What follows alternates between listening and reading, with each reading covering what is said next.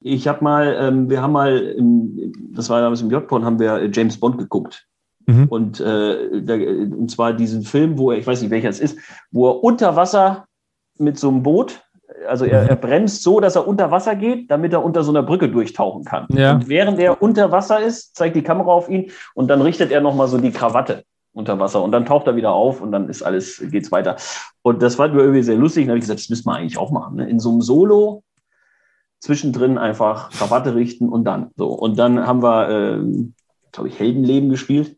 Und da gab es so eine Stelle, die ging irgendwie ungefähr so bam, pipi, bap, bapi, bap, bap, oder so. Und auf diesem langen Ton habe ich halt einfach das Ventil festgehalten mit der linken Hand, habe mit, mit der rechten Hand so die Krawatte gerichtet und dann weitergespielt. Dann haben die Leute halt mit dem Fuß geschadet, natürlich fanden es lustig und wir haben das jedes Konzert gemacht. Und ich habe mich natürlich großartig gefühlt. Und dann ähm, ist Anne Heinemann ist dann äh, zum Unterricht ein paar Tage oder Wochen später und äh, bei Matthias Höfs und hat, sollte diese Stelle vorspielen, war Probespielstelle. Und hat Anne Heinemann diese Probespielstelle vorgespielt, hat Höfs gesagt, was spielst du denn? Das ist ein völlig falscher Rhythmus. und ich habe einfach schön fünf Konzerte, immer schön die Krawatte gerückt und einen auf Crew gemacht, habe aber einfach immer falsch gespielt. Habe es aber einfach nicht gemerkt. Also, es, also ja, es ist so eine typische Fiemann-Aktion übrigens. Im Nachhinein kommt es raus, war alles Quatsch. Wir sind on air in 3, 2,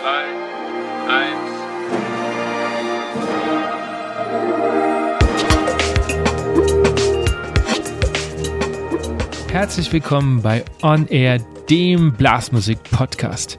Mein Name ist Andy Schreck und ich treffe mich mit Dirigenten, Komponisten, Musikern und Visionären aus der Welt der Blasmusik.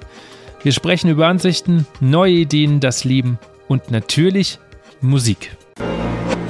Hallo, schön, dass du wieder da bist bei einer neuen Folge von On Air. Und bevor ich meinen Gast kurz vorstelle, möchte ich wie immer den heutigen Supporter vorstellen. Und das ist Buffet Grandpont Europas größter Hersteller von Blasinstrumenten.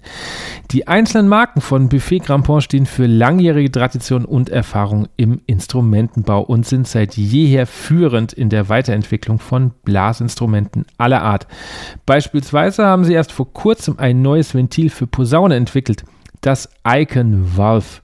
Auch wegen solcher Verbindung von Tradition und Innovation im Instrumentenbau hat die Ausbildung bei Buffet Crampon an beiden Standorten in Markneukirchen und Geretsried einen hervorragenden Ruf. Seit Jahrzehnten erlernen dort jedes Jahr viele Holz- und Blechblasinstrumentenbauer erfolgreich ihr Handwerk. Wenn du auch im Instrumentenbau interessiert bist, freut sich Buffet Crampon jederzeit auf deine Bewerbung. Viele weitere Informationen und aktuelle Stellenangebote findet ihr auf der Webseite www.buffetcrampontgroup.com oder in den Show Notes. Mein heutiger Gast ist Manuel Fiemann. Ich kenne Manuel jetzt schon seit etlichen Jahren und wir spielen immer mal wieder zusammen und Manuel ist für mich so eine ja, faszinierende schillernde Trompetenpersönlichkeit in dem Sinne, dass er, werdet ihr merken, immer eine Geschichte zu erzählen hat, immer eine Anekdote auf Lager hat, ihm die spannendsten und lustigsten Sachen passiert sind und aber auf der anderen Seite auch spielt wie ein Weltmeister, von sich selber aber sagt, er übt fast nichts Manche bösen Zungen behaupten, es gibt niemanden, der so gut und so schlecht gleichzeitig spielen kann. Wobei dieses Zitat eher aus seiner Jugendzeit kommt. Aber mir war mal wichtig, den Menschen hinter Manuel noch mehr greifen zu können. Und so haben wir uns mal getroffen in einer sehr offenen, in einer sehr rätseligen Runde und haben einige Sachen mal angesprochen und so kamen wir natürlich auch auf Themen wie Nervosität. Was macht der Job eines Solotrompeters aus? Wie war überhaupt sein Werdegang? Und was ich auch nicht wusste, Manuel hat eigentlich keinen Diplomabschluss. Was das genau bedeutet und was das vielleicht für ihn auch bedeutet, das werdet ihr hören. Ich wünsche euch auf jeden Fall viel Spaß. Mein heutiger Gast hat Trompete unter anderem bei David Tase an der Hochschule für Musik in Frankfurt am Main und an der Hochschule in Stuttgart bei Wolfgang Bauer studiert und ist hauptamtlich Solotrompeter bei den Bielefelder Philharmoniker. Daneben spielt er noch in den verschiedensten Formationen wie den Blechbläser-Ensembles Bimetall und Brasserie 5, der Soulband The Basement Boys und der Dark Jazz Band Taumel. Normalerweise sehe ich den begeisterten Motorradfahrer sogar öfters im Jahr, da er einer der Sopranen-Kornettisten der Brassband Hessen ist. Ich freue mich, dass er heute hier ist und sage herzlich willkommen, Manuel Fiemann. Hallo, Ayani. Hi. Ähm, erste Frage des Podcasts. Wie immer, letztes Stück, was du dir bewusst angehört hast vor dem Interview. Ich musste es praktisch hören. Wir haben äh, von Taumel, wo du gerade gesprochen hast, eine Nummer, äh, ein, ein Video gemacht und ähm, da diese Nummern im Normalfall so entstehen, dass wir, jeder spielt mal sowas ein mhm. oder man improvisiert auch mal gerne über irgendwas drüber, was es gibt, ähm, musste ich das jetzt praktisch wieder rausfummeln, um es dann im Video praktisch ah, okay, genauso verstehe. beziehungsweise ähnlich zu spielen. Und das äh, war, glaube ich, dann wirklich mal das, was ich seit langem mal wieder so ganz extrem genau gehört habe. Okay. Weil du schon bei der Band bist, ich kannte bis vorhin, als ich das nochmal recherchiert habe, den Begriff Dark Jazz überhaupt nicht. Was ist das? ich kenne es auch nicht. Also, also auf, auf, Wikipedia stand das so schön, Dark Jazz Band. Ja, genau. Es gibt einige Bands, die dafür bekannt sind. Es ist mhm. halt eine Szene natürlich irgendwie. Und mhm. ähm, ich habe mir diese Bands auch eigentlich erst im Nachhinein angehört, weil ich bin so ein bisschen über, über den Schlagzeuger Sven Polkötter, der das eigentlich alles so ein bisschen macht, mit Jakob Die zusammen, da reingekommen, weil er sagte, du, ich bei, der ersten Platte, ich könnte mir vorstellen, da war irgendwie Flügelhorn cool, ne? War bis dahin Schlagzeug, Klavier äh, und Rhodes. Und dann hat er mich angerufen und hat gesagt, kannst du da mal hinkommen und ähm, spielen? Und ich habe mir die Musik angehört und war erstmal so, äh, okay, was ist das jetzt? Und er so, ja, weiß ich auch nicht, so Dark Jazz oder so. Und ich so, Dark Jazz, habe ich noch nie gehört. Also ging mir genauso wie dir. Im Prinzip ist es so ein bisschen, ähm, es kommt wohl aus dem Dark Metal und es ist wahnsinnig langsam. Also du hast halt wirklich äh, zwischen äh, Bassdrum und, und Snare kannst du teilweise einen Kaffee trinken.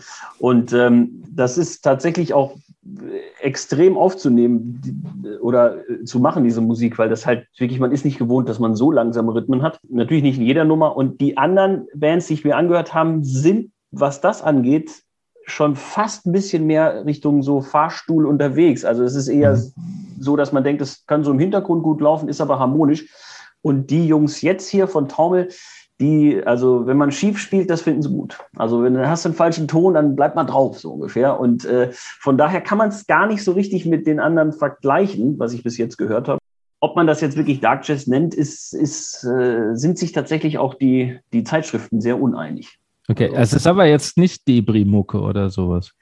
Naja, sagen wir mal so, du, du musst ja eigentlich die Platte mal anhören. Die erste ist vielleicht ähm, am extremsten, weil es ist eine Reise. Ne? Also du fängst vorne mhm. an, es fängt wahnsinnig langsam an, dann kommen irgendwie Sachen dazu, äh, dann kommt, äh, wird das irgendwie, merkst du schon, die Nummer wird am Ende ein bisschen mehr, die zweite Nummer, da kommen immer mehr Störgeräusche, es wird immer so ein bisschen zerreißender und bei der dritten Nummer ist wirklich, also das ist für mich wirklich die Hölle gewesen, das ist äh, da durchzugehen und wenn du das wirklich am Stück durchhörst, einfach mit einem Glas Wein hinsetzen, das Zeug laut hören, aber du musst deine Ruhe haben, dann zieht dich das unglaublich irgendwo rein. Und du merkst richtig, wie plötzlich dein Herz anfängt äh, zu pochen, weil es gar nicht mehr anders kann. Und plötzlich kommst du dann irgendwie in der vierten Nummer raus und das ist dann praktisch so eine ganz ruhige Jazz-Kombo mit Flügelhorn-Solo. Und das brauchst du dann auch, weil das ist tatsächlich, äh, du bist da irgendwie durch irgendwas durchgegangen, durch einen Horrorfilm oder sowas. Okay. Wie gesagt, für mich ist das ganz neu und für mich ist das wahnsinnig toll, mit den Jungs was völlig Neues zu machen. Also die ziehen mich da in so, ein, in so, ein, in so eine Musik, in so eine Tiefe rein die ich bis jetzt so selbst noch nicht gemacht habe, ehrlich gesagt, weil das ist so völlig anders. Und äh, wir haben auch teilweise bei, bei dieser heftigsten Nummer, da hat er gesagt, spiel mal nur so Töne oder so. so. Und das habe ich dann erstmal gemacht und äh, dann saß man irgendwie da mit Kopfhörern und Sven zeigt irgendwie so, na, mach mal ein bisschen mehr. Und dann habe ich ein bisschen mehr gespielt und dann noch irgendwie so. Und ähm, irgendwann zog mich das so da rein und das äh, endete damit, dass ich einfach irgendwie sieben Minuten durchimprovisiert habe. Und danach hörte die Nummer so auf, es reißt irgendwie so ab. Und wir haben beide so mit großen Augen da gesessen und haben uns angeguckt und haben gesagt, lass, lass irgendwie erstmal eine rauchen gehen oder so. Und dann sind wir einfach völlig still rausgegangen, haben da draußen einfach fünf Minuten gestanden, sind dann wieder rein und haben uns das Ding angehört und haben gesagt, okay, das lassen wir genau so. Weil das tatsächlich irgendwie, ich habe gebraucht, um da reinzukommen, aber als ich drin war, war es geil. Ja, das muss man, das ist bestimmt nicht jedermanns Sache und man muss sich damit beschäftigen. Das kannst du nicht einfach nebenher hören. Okay. Definitiv. Ja. Du bist ja jetzt auch, für die, die dich vielleicht nicht kennen, ähm, also jetzt eher der klassische Trompeter. Du hast ja mit Jazz, also vom ursprünglichen Sinn, nicht so viel am Hut, so improvisationstechnisch, oder täusche ich mich da? Äh, nee, nee, also ich, du hast schon recht. Ähm, ich bin da immer sehr vorsichtig, weil dadurch, dass man halt irgendwie im Quintett und in allen möglichen Sachen oder wenn man mal so einen Harry James spielt, mhm. ähm, immer alle sagen, ja, der ist ja auch Jazzer. Das stimmt natürlich überhaupt nicht. Also ich äh, kann das ein bisschen nachmachen, würde ich immer sagen. Und ich mache es auch wahnsinnig gerne. Und ähm, nur, ich glaube, als wirklich äh, Jazz zu spielen oder Jazzer zu sein, das bedeutet halt wahnsinnig viel. Ne? Also das ist, finde ich, äh, so komplex und du hast dann irgendwie auch gerade, weil du eben improvisieren musst, nicht wie in der Klassik, wo du ja eigentlich irgendwie einfach das spielen kannst, was da steht und ungefähr wissen musst, wie es klingt, ist es halt ein wahnsinnig komplexes Ding und ich kann ein bisschen improvisieren.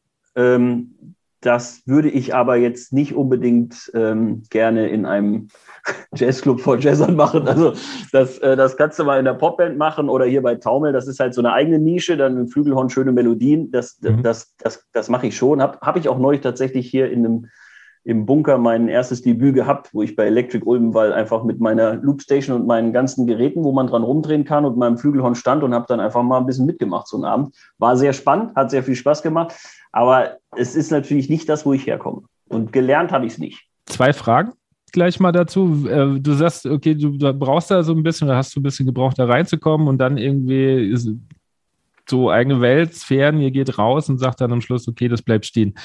Wie schaltet man dabei den Kopf aus? Oder, oder bist du dann sofort da drin? Und also ich, ich kenne es von mir, wenn ich anfange zu improvisieren, ähm, mache ich erstmal so ein bisschen äh, Blues-Tonleiter, so das, was man so noch so halbwegs hinkriegt. Und dann ja.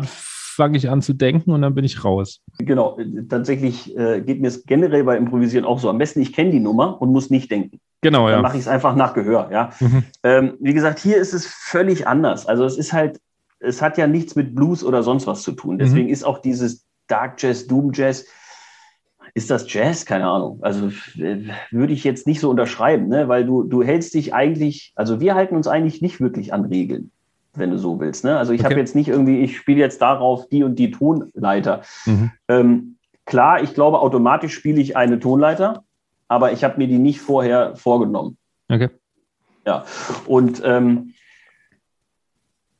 natürlich hast du den Vorteil, wenn du es erstmal einspielst, dass du, ähm, wenn es nicht klappt, klappt es nicht. Ne? Also dann hörst du das Ding halt einmal an, dann spielst du es zwei, dreimal und dann guckst du halt, ob, ob, das war, ob da was dabei war. Ne? Oder, oder guckst, was halt cooler wäre. Oder hörst es mal an, sagst, ach, wer, wer, wer besser ist, bleibt ruhig. Oder wer besser ist, wird nachher eben ein bisschen unruhiger.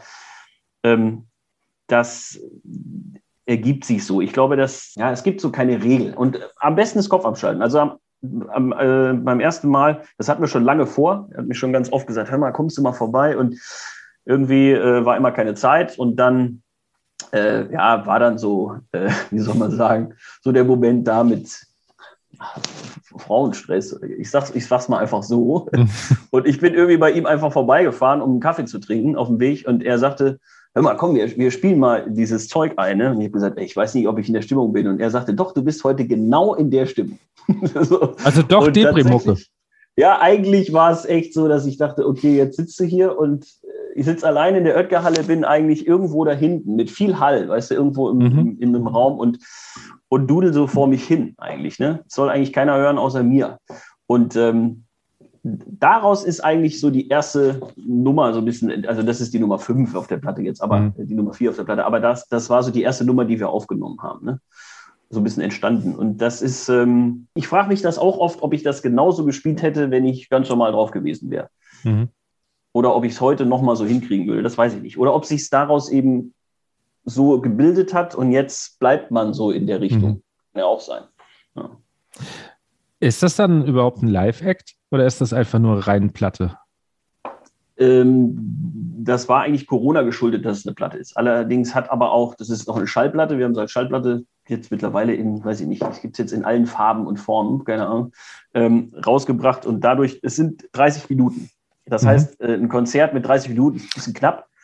Und ähm, Jetzt haben wir ja schon die zweite Platte rausgebracht und die Jungs haben zu zweit auch noch eine Platte in der Mitte gemacht. Also jetzt könnten wir langsam ein Konzert machen und das ist auch der Plan tatsächlich. Und äh, deswegen müssen wir diese Nummern jetzt irgendwie ähm, praktisch in Konzertform kriegen. Das Problem ist, da sind halt eben, wie gesagt, Störgeräusche dabei. Da sind, äh, wir haben sehr viel mit dem Space Echo, mit so einem Bandecho-Gerät. Äh, mhm. Im Nachhinein hat Sven das eigentlich gemacht und das mache ich jetzt oft nebenher während des Stückes. Also ich nehme praktisch auf Band, wenn du so willst, auf das Band von dem Echo-Gerät etwas auf, irgendwas, Schlagzeug oder Gitarre oder was halt gerade so vorbeikommt und dann verstelle ich praktisch durch das, die Schnelligkeit, die Geschwindigkeit des Bandes und dadurch wird es dann irgendwie höher oder macht so oder irgendwas.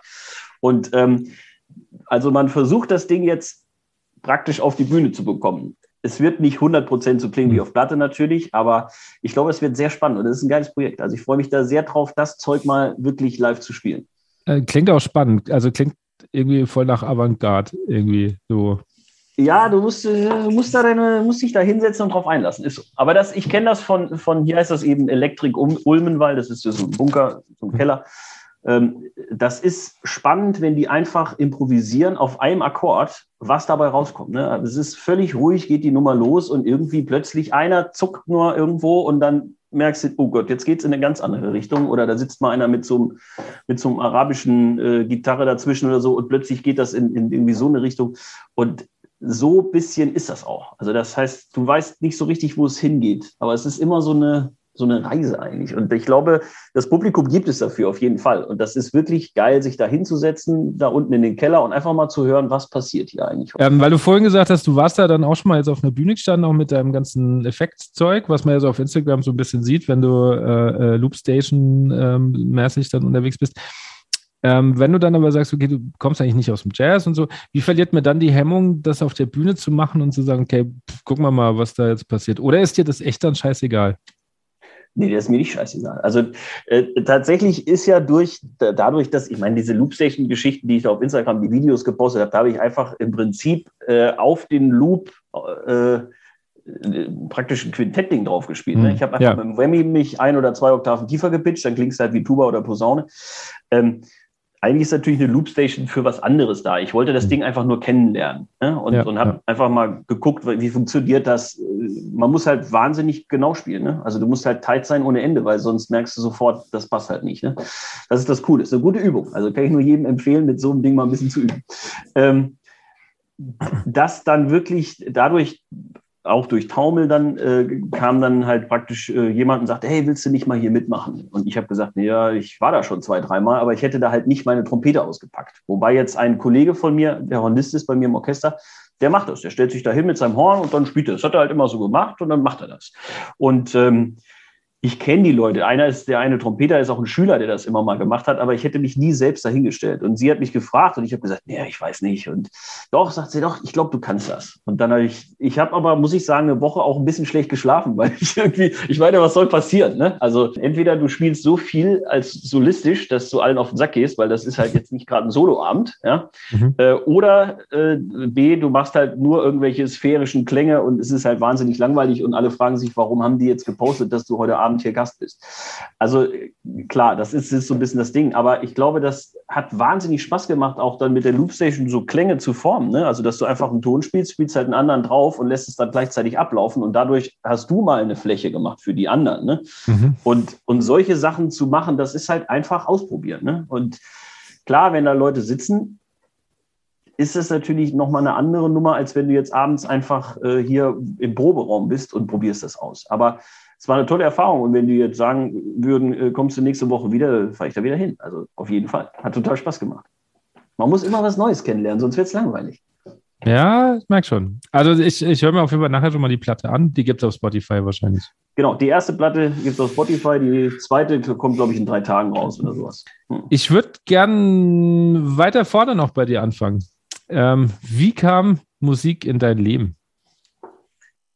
Ja, äh, im Prinzip die Volksmusik. Also meine Eltern oder äh, Willkommen bei Carmen Nebel oder Karl Moik oder was halt damals so lief zu der Zeit. Mhm. Ich weiß gar nicht mehr, was, was jetzt zu meiner äh, Karl Moik, ich. war. Karl Moik auf jeden Fall. Also den gab es. Und ich war halt als, als kleines Kind, ähm, die haben halt immer das geguckt und ich, ich fand das immer super, sobald Blechblasinstrumente kamen, mhm. bin ich irgendwie zum Fernseher gelaufen und habe da gestanden. Also sagen. Stefan, also quasi Stefan Ross. Stefan Ross, Walter Scholz, das ganze Programm, ne? Ja. Und ähm, ja gut, Stefan Ross ja schon, da war ich ja schon ein bisschen.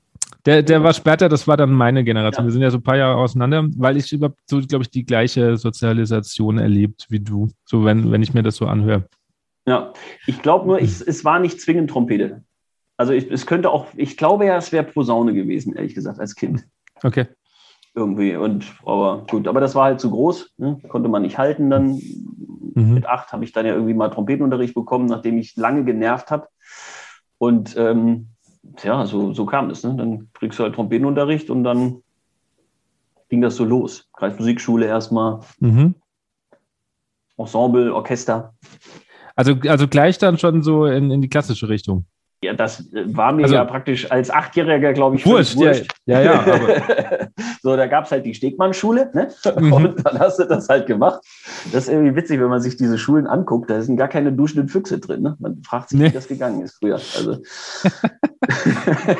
ja, was ich bei der Schule ja ziemlich krass finde, ist, dass irgendwie so die zweite Seite ist ja, glaube ich, geht ja schon gleich so eine Oktave hoch oder ja. so und, und, und heute irgendwie so halbe, halbes Buch nur im Quintbereich und so. Ja, da brauchst du, brauchst du fünf Bücher, bis du die Seite 2 erreicht hast. Ja, es wundert mich auch. Ich weiß nicht, wie es funktioniert hat. Ich habe keine Ahnung, ob ich das wirklich gespielt habe oder nicht. Das kann ich mir eigentlich fast nicht vorstellen. Und es sind keine Kinderlieder drin in dem Ding. Überhaupt nicht. Nee, nix. Also nee. am Brunnen vor dem Tor und so war dann nachher. Genau. Gab noch so ein extra Heft. Ja. Ja.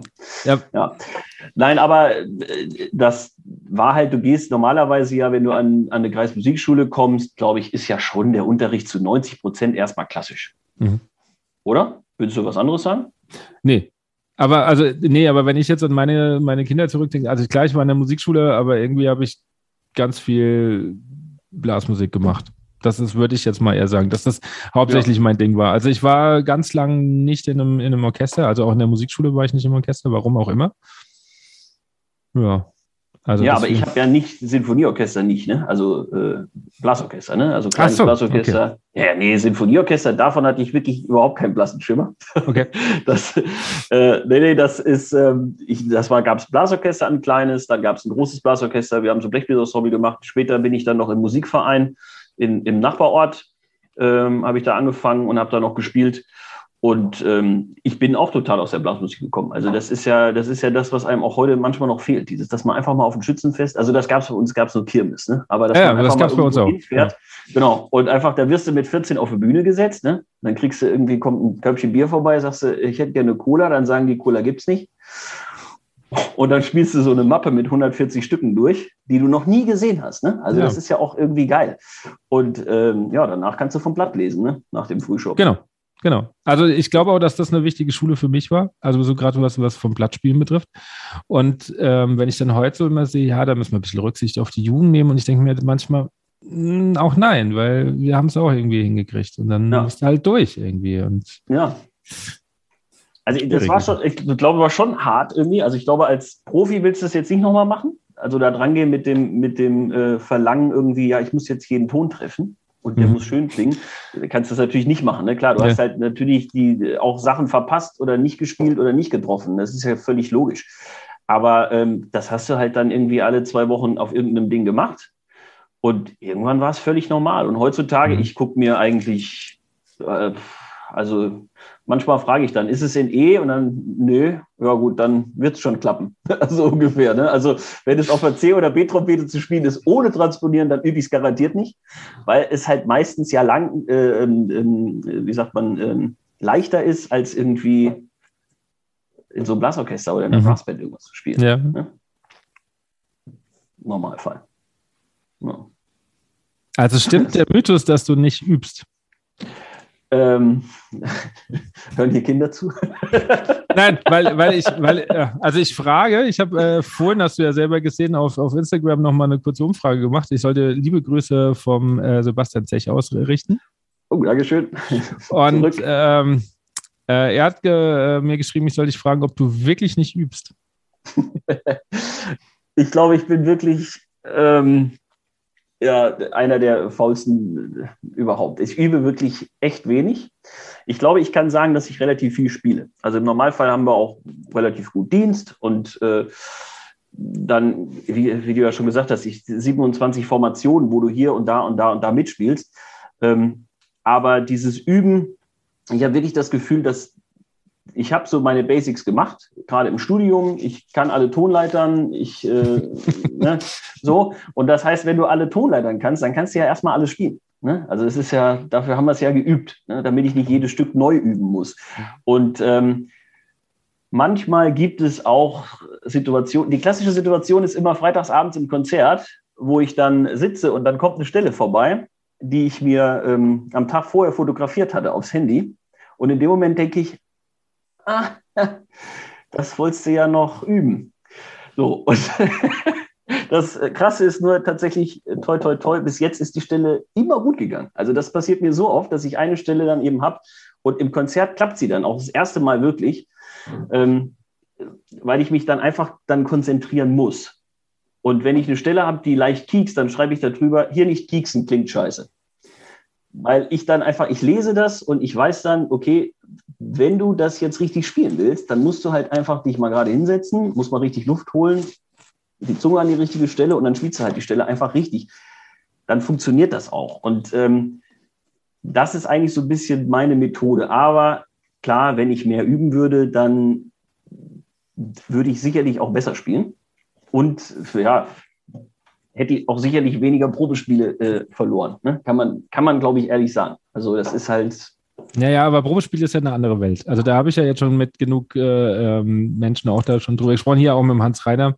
Also Probespiel ist ja schon durchaus nochmal eine andere. Ist es. Aber ich glaube, die Leute, die wirklich hingehen und wirklich die, die, die, das Ding haben und die diese, diese Disziplin haben, jeden Tag so viele Stunden das und das zu üben und auch einen Übeplan haben, das ist ja das Wichtigste. Du musst ja erstmal einen Plan haben, was du übst. Ne? Du kannst jeden Tag stundenlang üben und es bringt dir gar nichts. Ähm, wenn du immer nur das übst, was du eh schon kannst, weil es macht halt Spaß. Ne?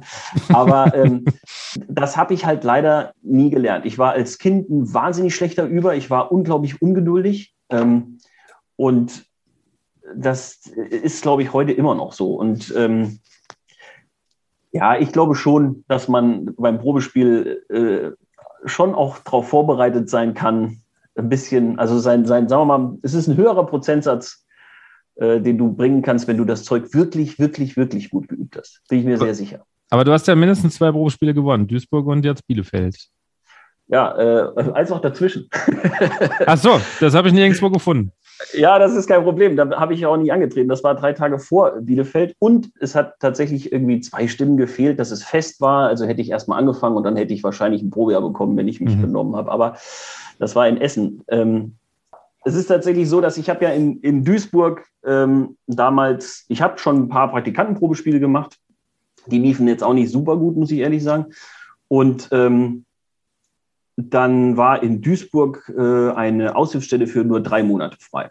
Und mhm. ähm, ich bin dann mit, mit meinem, meinem Studienkollegen Pille, sind wir erstmal äh, Richtung Ruhrpott gefahren und ich habe gesagt, du, kein Problem, ich rufe da so einen Hotel-Reservation-Service an, da kriegen wir schon ein Hotel. Und dann haben wir dann auf dem Weg irgendein Hotel angerufen und es war wirklich nichts zu machen, es gab keine Hotels.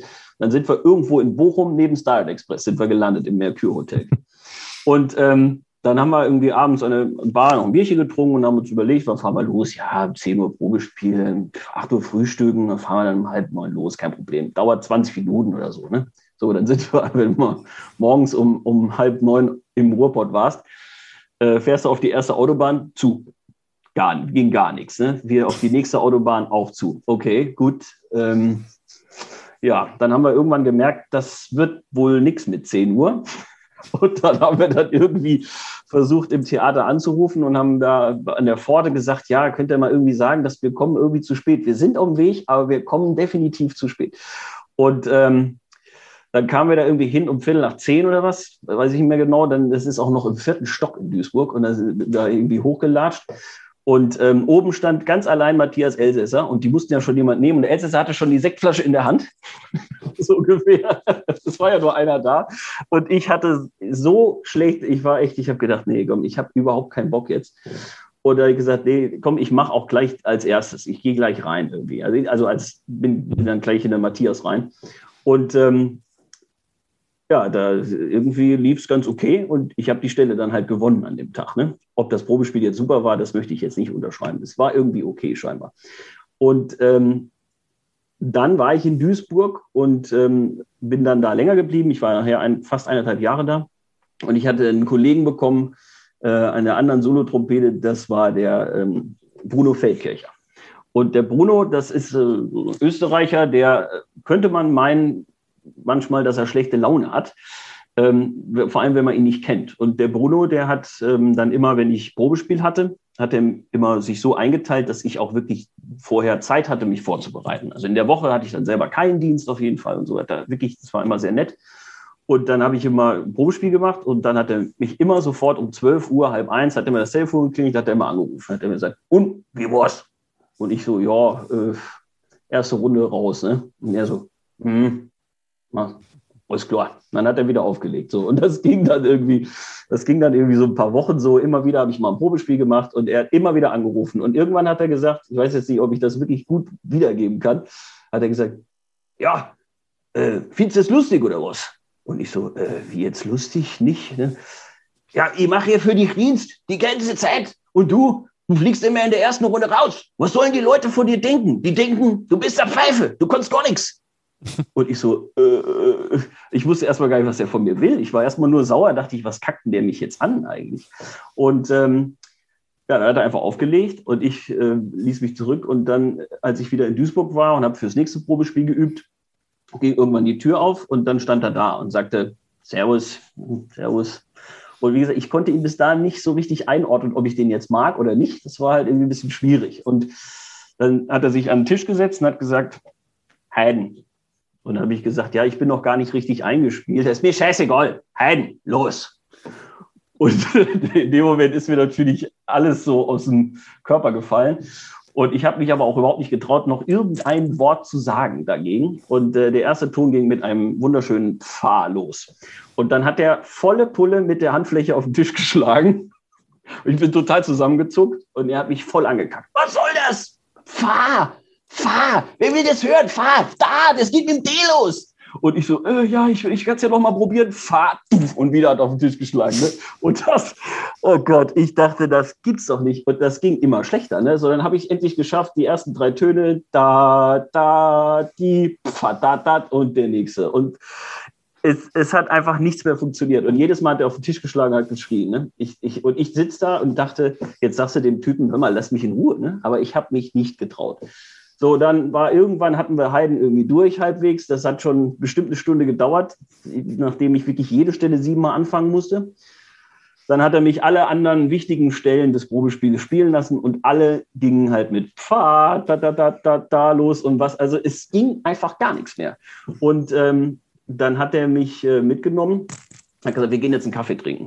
Und dann sind wir Kaffee trinken gegangen und dann hat er mir so einen Zettel gegeben, da stand eine Telefonnummer drauf. Und da hat er gesagt, jetzt rufst du da mal an. Da habe ich da angerufen und dagegen Tobias Füller dran. Mhm. Und dann habe ich gesagt, ja, hier ist Manuel Fiemann. Er so, ach ja, Manuel, äh, du hast morgen um 14 Uhr Unterricht. Der Bruno sagt dir, wo du hin musst. Und ich so, äh, okay, gut. Und dann hat der Bruno mir einen zweiten Zettel gegeben, da stand eine Adresse drauf. Und dann bin ich da hingefahren. Und dann hat der Füller mir erstmal ja, also der, Füller ist sehr umsichtig. Also hast du irgendwie einen wahnsinnig guten Tag, dann sagt er dir auch gerne mal, was du alles nicht kannst. Aber wenn du jetzt da sehr als gebrochener Mensch hinkommst, dann macht er dich nicht fertig, sondern dann macht er mit dir fünf Übungen und plötzlich spielst du doppelt so gut wie vorher. Also das, ist, das macht er sehr gut. Und dann habe ich mich wieder gut gefühlt und konnte wieder Trompete spielen nach dieser Stunde. Und dann bin ich wieder nach Duisburg gefahren. Und dann kam wieder der Bruno rein am nächsten Tag und hat mich wieder fertig gemacht.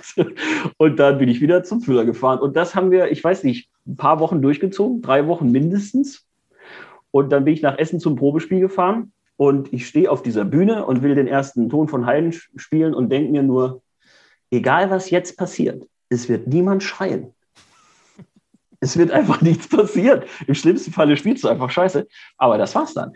Und äh, tatsächlich ähm, habe ich total frei gespielt. Und irgendwie dann kam noch Hinde mit, und das kann ich eh gut. Das ist einfach nur laut von Anfang an und wieder aus am Ende. Das ist ja ein super Stück. Aber das, ähm, da war ich dann einfach so, ja gut, was soll jetzt groß passieren irgendwie? Und dann war vier Tage später Bielefeld. Äh, da dachte ich, ja, ich, ich habe ja jetzt auch, kann jetzt in Essen auf jeden Fall erstmal bleiben. alles kein Problem. Und äh, fährst, du, fährst du noch nach Bielefeld irgendwie? Und dann bin ich nach Bielefeld gefahren in so einem völligen, ja, mache ich, weil es war dann Solo-Trompete in Bielefeld und äh, das liegt mir eh irgendwie, glaube ich, besser. Das habe ich halt mein Leben lang immer so gemacht. Und da war es dann ähnlich. Ich bin einfach hingegangen und habe einfach gespielt. Mhm. Und, und, und dann, dann hat das gut funktioniert. Das Problem ist, ich habe das schon noch mal probiert mit Bruno, ähm, aber ich habe halt dann irgendwann verstanden, äh, Bruno ist nicht böse, sondern Bruno ist einfach mein Freund und er hat gesagt, hör mal, du kannst nicht lesen, dann müssen wir was machen. Und ähm, wenn ich jetzt dann hingehe und ich kann ihm das vorspielen und er wird mir sehr, sehr ganz genau äh, sagen, was ich da mache oder was, was nicht gut ist, aber es ist nicht mehr das Gleiche. Ne? Also es ist, man hat mhm. nicht mehr diese Panik, diese Angst. Ne? Ja. Und deswegen, ich muss ja sagen, ich habe ihm halt zu verdanken eigentlich, dass ich überhaupt dann in Bielefeld gelandet bin, weil ich habe irgendwie das Gefühl, dass ich das sonst gar nicht geschafft hätte, ein Probespiel zu gewinnen. Okay. Aber das ist äh, spannend. Andere wären vielleicht mit so einer Art auch äh, noch gebrochener gewesen. Wenn du permanent angeschrien wirst, dann ja, also es ist halt einfach so, dass äh, zu mir hat mal einer gesagt, er kennt niemanden, der so geil und so scheiße gleichzeitig spielen kann. Und äh, ich wusste erstmal nicht, was er damit meint. Das war ja auch im Jugendorchester. Ich habe es dann aber verstanden, weil ich konnte immer alles irgendwie spielen, aber ich wusste überhaupt nicht, wie das funktioniert. Ja, mhm. das heißt, das war wie so ein Kartenhaus, was wahnsinnig toll aussieht, aber wenn du ein Ding weggenommen hast unten, dann ist das halt aber auch komplett in sich zusammengestürzt. Und beim Probespielen, wo dann eine Nervosität äh, dazu kommt, ich empfinde im Probespiel keinen Spaß. In einem normalen Konzert ist es eigentlich so, dass du immer irgendwie denkst, ja, aber ich will auch eigentlich Spaß haben da draußen. Ich will eigentlich Musik machen und will die Leute erfreuen. Aber im Probespiel ist so, äh, jetzt darf bloß nichts mehr schiefgehen. Ne? Da kann ich keinen Spaß empfinden. Und da ist wirklich dann immer sofort die Nervosität dazugekommen und dann bricht das Kartenhaus halt zusammen und dann geht gar nichts mehr. Mhm. Und ich habe dann halt mir eigentlich später ähm, dann auch, ich habe ja eigentlich, ja gut, ich weiß nicht, es war jetzt schon irgendwie zwei Jahre nicht mehr im Unterricht, aber bis vor zwei Jahren war ich eigentlich immer relativ regelmäßig nochmal beim Unterricht und habe das Gefühl, dass ich mir so so Schubladen habe. Ne? Wenn irgendwas nicht geht, dann weiß ich, welche Schublade ich aufmachen muss und dann mache ich diese Übung mal wieder drei Tage und dann ist wieder alles gut. Also okay. das ist so ein bisschen mein System. Ne? Dann spiele ich mich halt mal, dann beim Einspielen mache ich halt mal genau das wieder, weil ich es halt einfach mal gelernt habe. Und früher wusste ich es nicht, was ich da mache. Okay, bei wem warst du im Unterricht bis vor zwei Jahren? Äh, bei Tobias Füller eigentlich. Ah ja, okay. Genau, ja, ja. Also da, ich, ich fahre dann einfach mal hin. Ich habe das hauptsächlich natürlich immer vor Probespielen gemacht Mhm. Ähm, aber es ist auch so immer mal gut, dahin zu fahren. Ne? Also fährst du mal hin und dann äh, gibt es Sachen, die du gar nicht merkst. Ne? Mhm. Ja. Schleichen sich immer mal wieder ein. Aber du würdest heute sagen, äh, du weißt, wie es geht im Vergleich zu früher.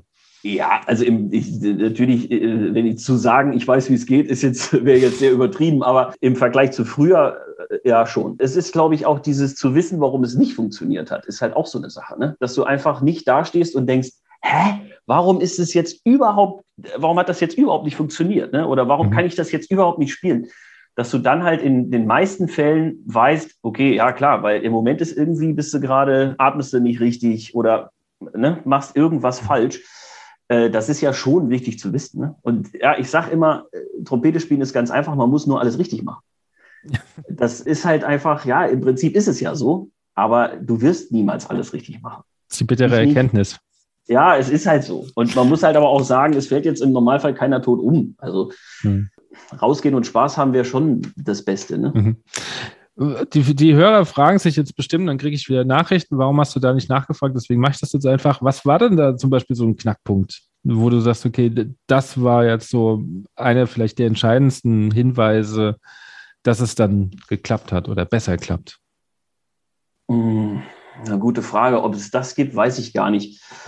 Ähm, also ich kann Beispiele nennen. Ich äh, habe zum Beispiel mal ähm, eine Zeit lang, da war ich noch nicht so lange in Bielefeld, vielleicht zwei Jahre oder sowas. Also mittlerweile haben wir einen, einen sehr ähm, guten Blechsatz, der sich auch sehr gut zusammengespielt hat.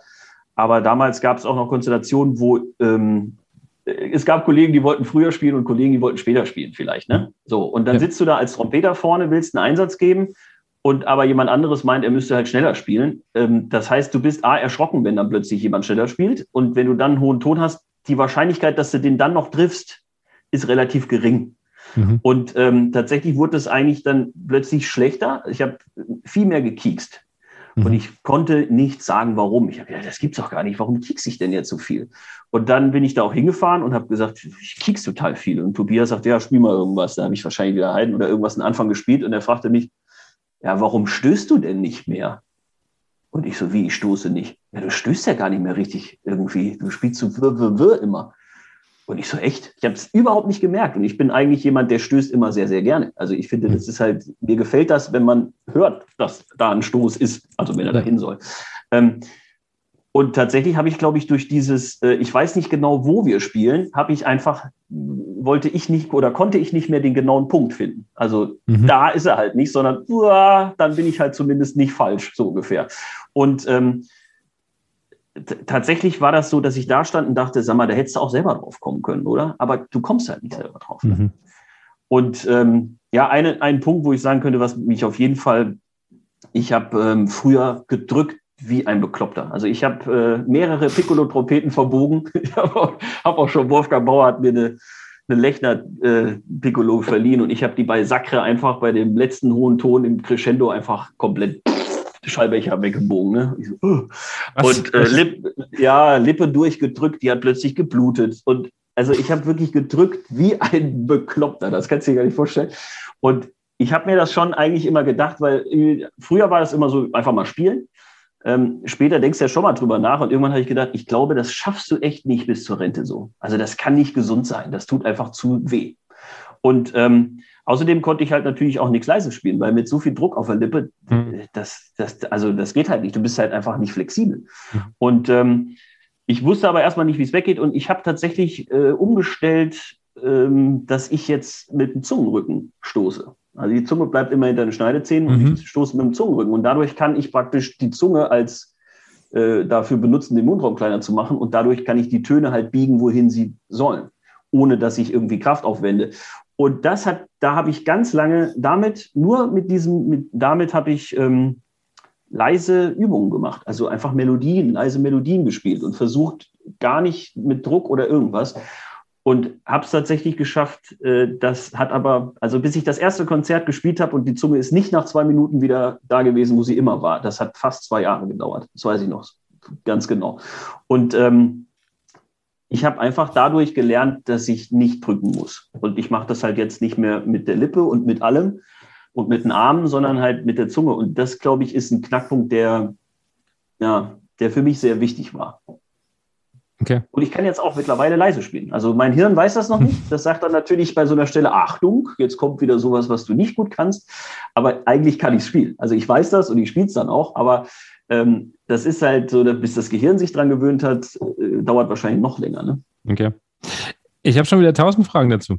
Du hast vorhin selber gesagt, du bist ein ungeduldiger Mensch. Wie schafft man dann zwei Jahre das durchzuziehen, wenn du selber sagst, du bist kein Über? Also das Gute an den meisten Übungen, die ich dann auch gemacht habe von Tobias, ist, dass die eigentlich ausgelegt sind auf Trompeter, die ähm, oder überhaupt Blechbläser, die im Dienst sind. Mhm. Das heißt, das meiste Zeug, was du da, was du da übst, kannst du eigentlich im Dienst gut üben. Also du kannst einfach beim Spielen, ich meine, ich muss ja auch mal ganz ehrlich sagen, in der Oper hast du sehr viele Stellen, die sehr, sehr einfach sind. Also das ist mhm. ganz vorne im A-Bahn. Ne? Also ob ich jetzt äh, praktisch meinen Stoß D, D, D, D, D, D, D übe oder ob ich das halt einfach bei einer Mozart-Symphonie mache, das ist, äh, das, das ist ja völlig wurscht im Prinzip. Und das heißt, sowas zum Beispiel habe ich einfach im Dienst geübt. Ne? Einfach immer in der Probe darauf achten, dass, dass das so ist. Klar, andere Sachen wie, äh, also es gibt ja fiesere Sachen, Nase offen und singen beim Spielen oder sowas.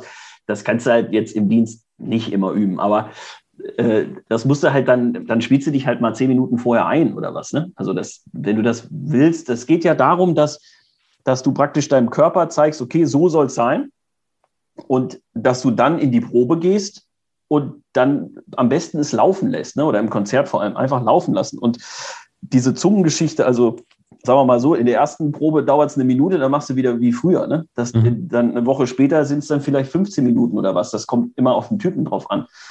Aber generell ist es so, dass ich schon immer, wenn ich irgendwas können musste, was ich eigentlich noch nie gemacht habe, ähm, äh, dann habe ich das oft auf der Autofahrt nach Hause einfach dann, also wenn es so was Körperliches war. Ne? David Taser zum Beispiel hat früher gesagt, du musst jetzt äh, Doppelzunge, Trippelzunge üben, aber du stößt jetzt nicht immer Titteke, Titteke, sondern Ticke, Ticke, Ticke, Ticke, Ticke und sowas und auch noch Ticke, Ticke und was weiß ich. Und ich habe gedacht, äh, was? Ich habe das überhaupt nicht hingekriegt im Unterricht. Ne? Das ging einfach nicht. Und ich habe das dann einfach auf der Heimfahrt im Zug immer so ticke, ticke, so für mich geübt. Als ich zu Hause war, ging's. Ja, also das ist mhm. dann oft so ein Ding. Ich brauche dann einfach nur mal meine, meine zehn Minuten, um das wirklich mal meinem Körper beizubringen. Wie geht sowas? Und meistens ist es so, wenn ich es dann zu Hause ausprobiere, dann habe ich den Kniff schon raus. Und dann, klar, muss es natürlich üben. Das geht jetzt natürlich dann nicht sofort, aber ähm, bei mir dauert das nicht so lange, bis ich sowas kann. Oder sagen wir mal, dass, es, dass ich so kann, dass es mir reicht. das ist ja vielleicht auch die Sache. Einem anderen wird es vielleicht nicht reichen. Ne? Also, mhm. ja. Die andere Frage, die mir kam, ist, also du hast ja gerade gesagt hier, äh, David Tasser, ähm, Wolfgang Bauer, warum haben die nicht irgendwie, wenn du sagst, du hast viel gedrückt, dagegen gewirkt oder, oder haben sie und du hast es noch nicht umsetzen können?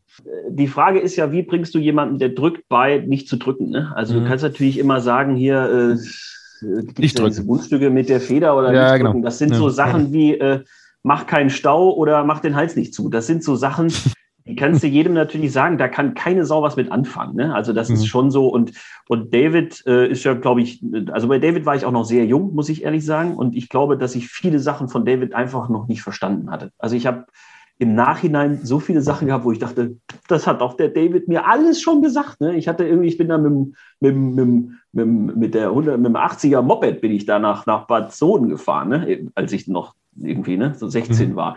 Äh, da hat der David mir das ja alles schon gesagt teilweise. Und ähm, später habe ich es dann erkannt. Das ist ja das Ding. Wolfgang Bauer hat mir so viele Sachen gesagt, die ich heute wieder mache oder die ich ja immer gemacht habe teilweise, aber die ich heute wieder mache, wo ich denke, ach stimmt, das hat der Wolfgang doch damals immer gesagt.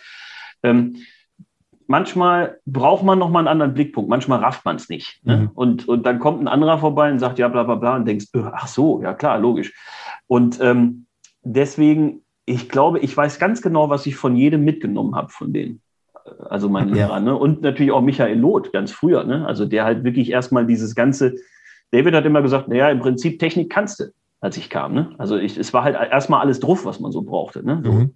so, und das hat halt, Michael hat da halt sehr viel Wert drauf gelegt und hat das halt eben sehr, sehr gut gemacht.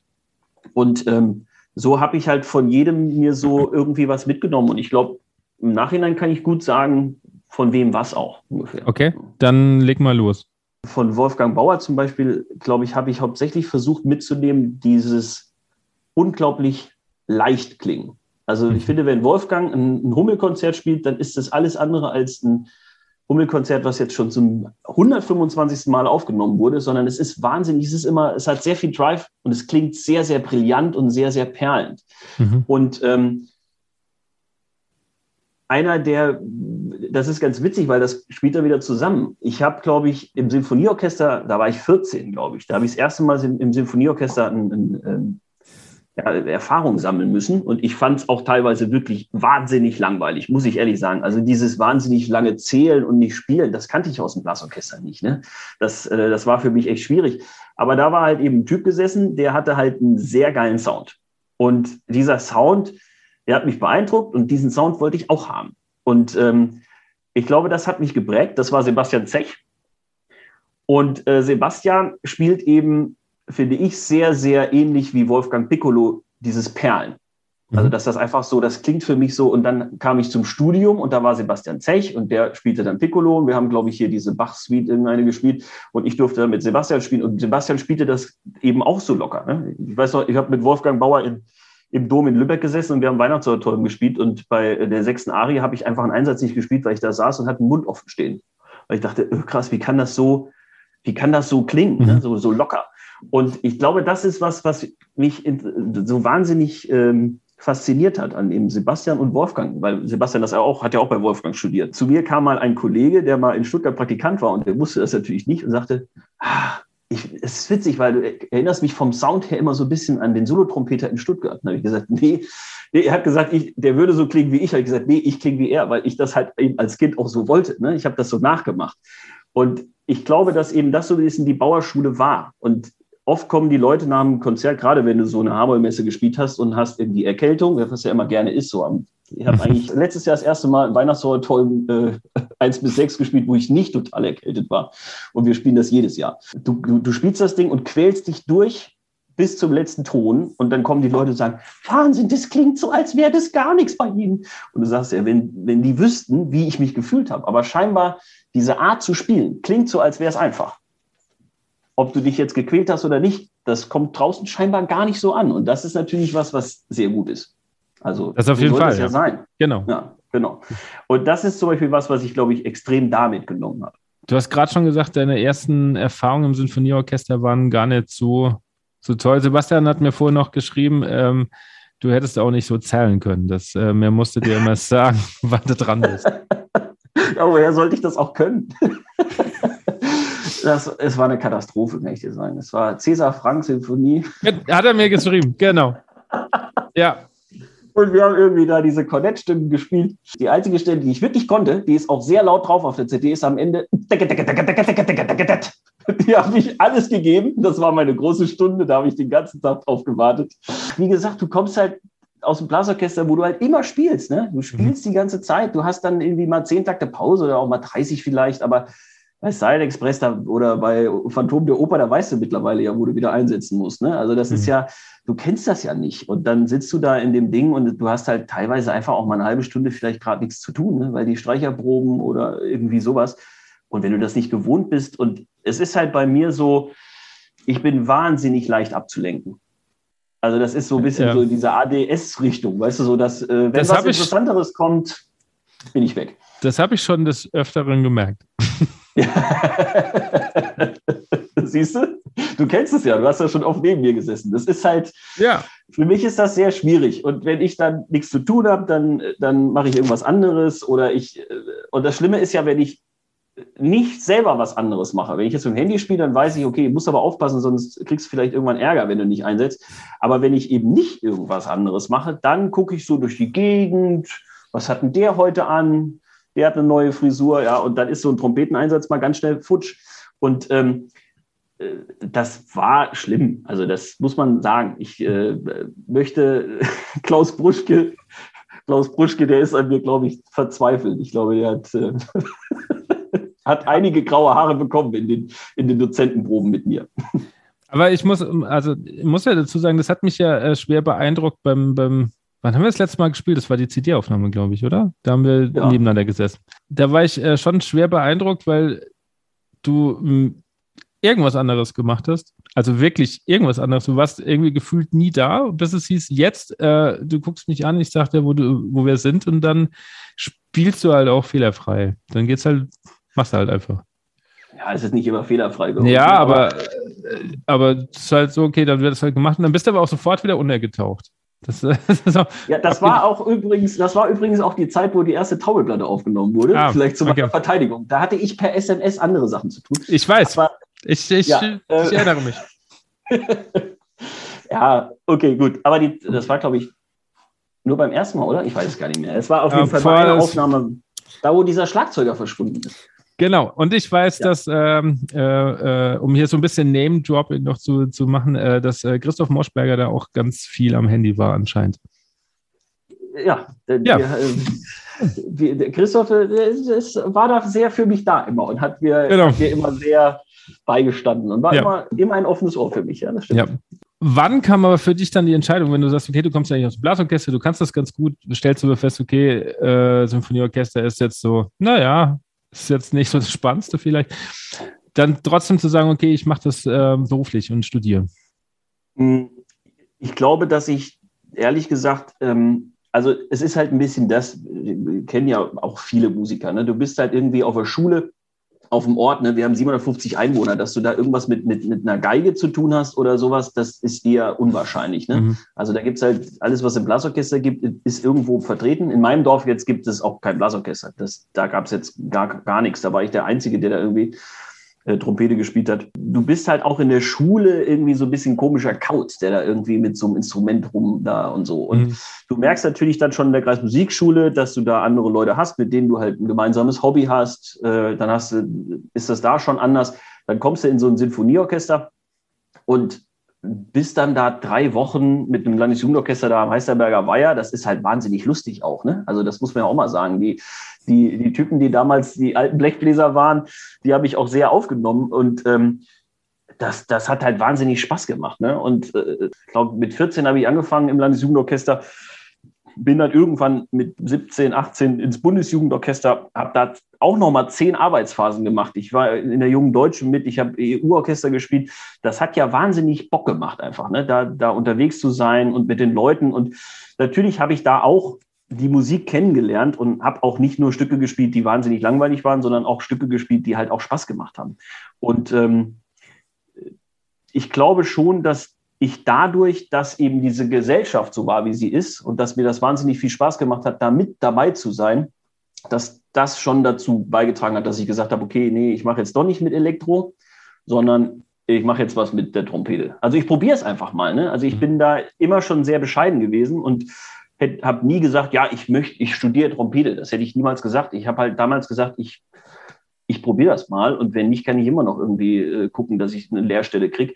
Aber erstmal äh, fährst halt mal an die Hochschule und versuchst mal, ob du, ob du da unterkommst. Und ähm, habe dann halt damals dann angefangen und es hat ja auch dann funktioniert. Ja, und so bin ich da irgendwie reingerutscht, in die Klassikszene abgerutscht. Wie würdest du die Studienjahre jetzt nochmal so für dich umreißen, wenn du es so beschreiben müsstest?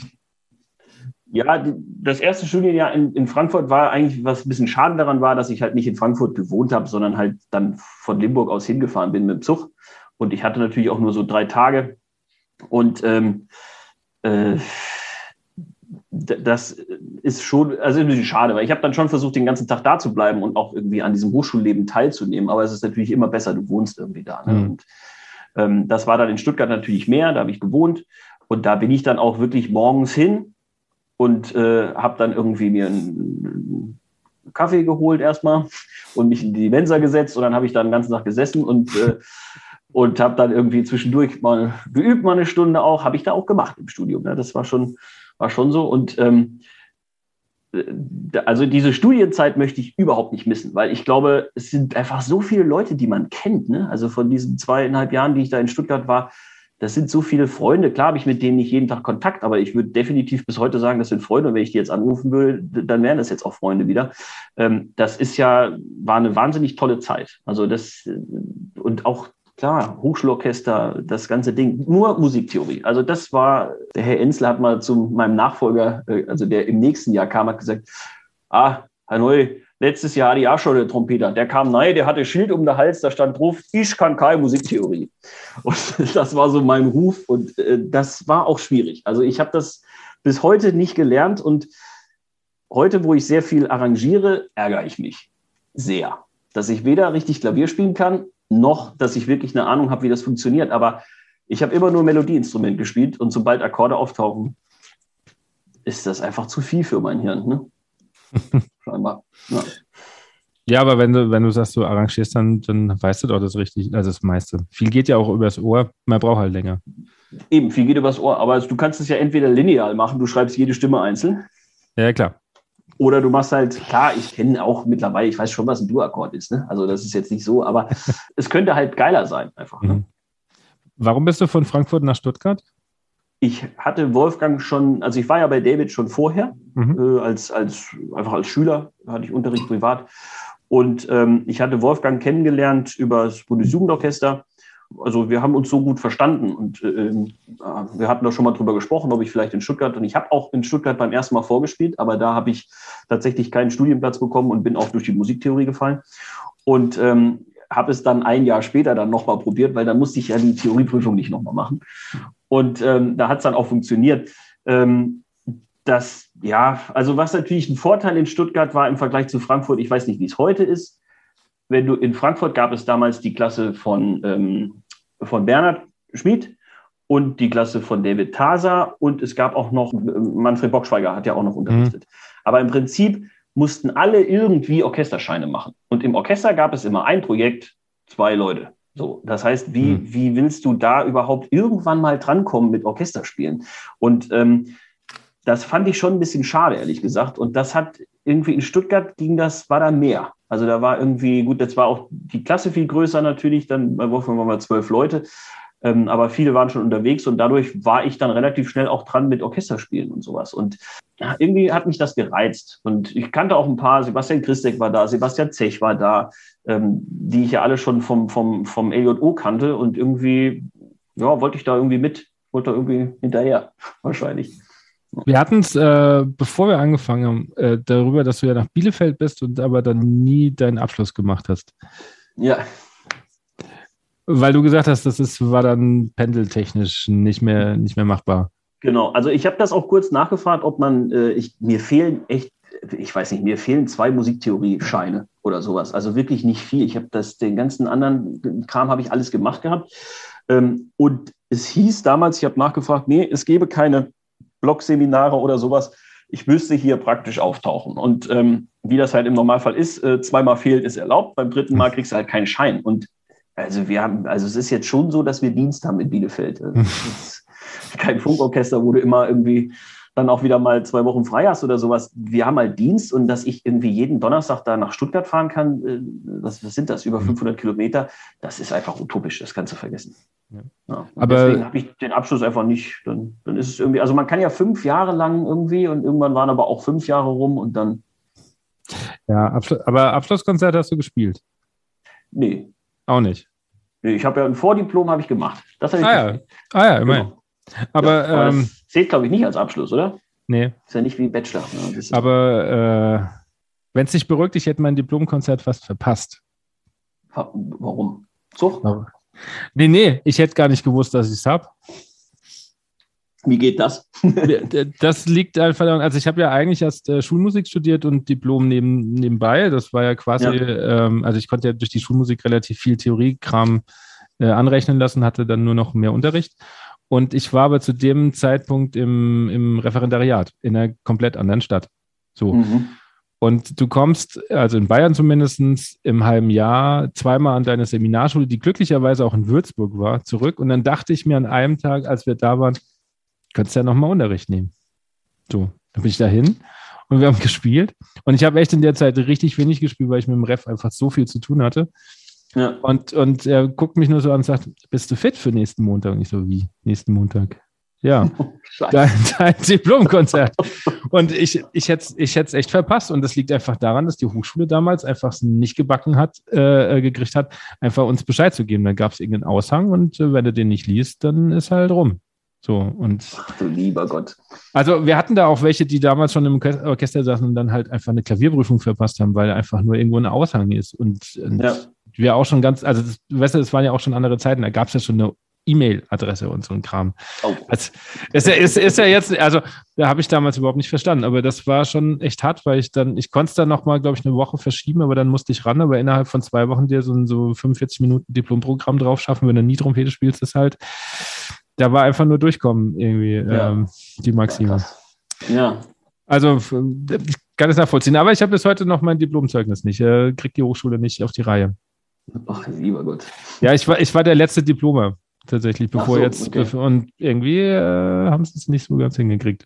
Aber deswegen, ich kann das so ein bisschen verstehen mit diesem ähm, äh, er ist weit weg und die Hochschulen sind sehr unflexibel, was das betrifft dann. Ja, also ich glaube nicht mehr so. Also ich hatte jetzt irgendwie das, obwohl manchmal war es ja früher mal so, da hieß es irgendwie, wenn du eine Stelle hast, dann kriegst du deinen Abschluss, weil du hast dein Studienziel erreicht. Das gab es ja alles mal. Ja. Dann äh, gab es mal, hieß es mal, man muss irgendwie ein Diplom haben, damit man besser bezahlt wird im Orchester. Es gab ja schon sehr viele Zeiten so, ne? Mhm. Äh, aber ich habe es jetzt auch nochmal tatsächlich ähm, habe überlegt, meinen Abschluss zu machen, ähm, eben wegen der, der Hochschulgeschichte. Ähm, und da war es so, ich hätte es im Prinzip in Lübeck machen können, aber ich hätte mindestens zwei Semester eingeschrieben sein müssen mhm. und hätte dann eben meinen Abschluss gespielt. Aber das wäre dann eh zu spät gewesen. Da habe ich gedacht, naja, dann, obwohl es schön da oben am Wasser, hätte ich es mal gemacht. Ne? Ja, vielleicht kommt es ja noch. Was würdest du sagen, macht für dich einen guten bzw. schlechten Dirigenten aus? da ist jeder Musiker wirklich anders. Ne? Mhm. Also ich habe das jetzt, das ist, wir haben ja schon einige Dirigenten immer mal so eingestellt an Kapellmeister oder GMD, habe ich jetzt erst eins, äh, ein, ein Berufungsverfahren mitgemacht irgendwie. Aber ähm, es ist tatsächlich so, dass es auch oft ein Unterschied ist, ob du als Blechbläser den gut findest oder ob du den als Streicher gut findest. Mhm. Ähm, als Blechbläser, was ich eben schon gesagt habe, ähm, wenn natürlich alles relativ genau ist, dann ist es für dich natürlich relativ einfach, einen Ton zu treffen, weil dann weißt du, auf die vier atme ich und auf die eins spiele ich tüt, ne, so. Mhm. Und äh, das ist natürlich, wenn das Tempo steht wie eine Eins und einer da vorne schön kantig eins, zwei, drei tüt, dirigiert, dann kannst du natürlich relativ gut spielen. Ähm, ein Streicher, der sieht das halt ganz anders. Ne? Der will halt am liebsten, dass die schön irgendwie äh, weiche Linien machen, weil das halt auch natürlich drauf ankommt. Wenn da vorne einer rumhackt, dann wird das Orchester wahrscheinlich eher auch hackig klingen. Und wenn einer halt irgendwie schön smooth, dann klingt es irgendwann nach Musical, wenn du es zu viel machst und so.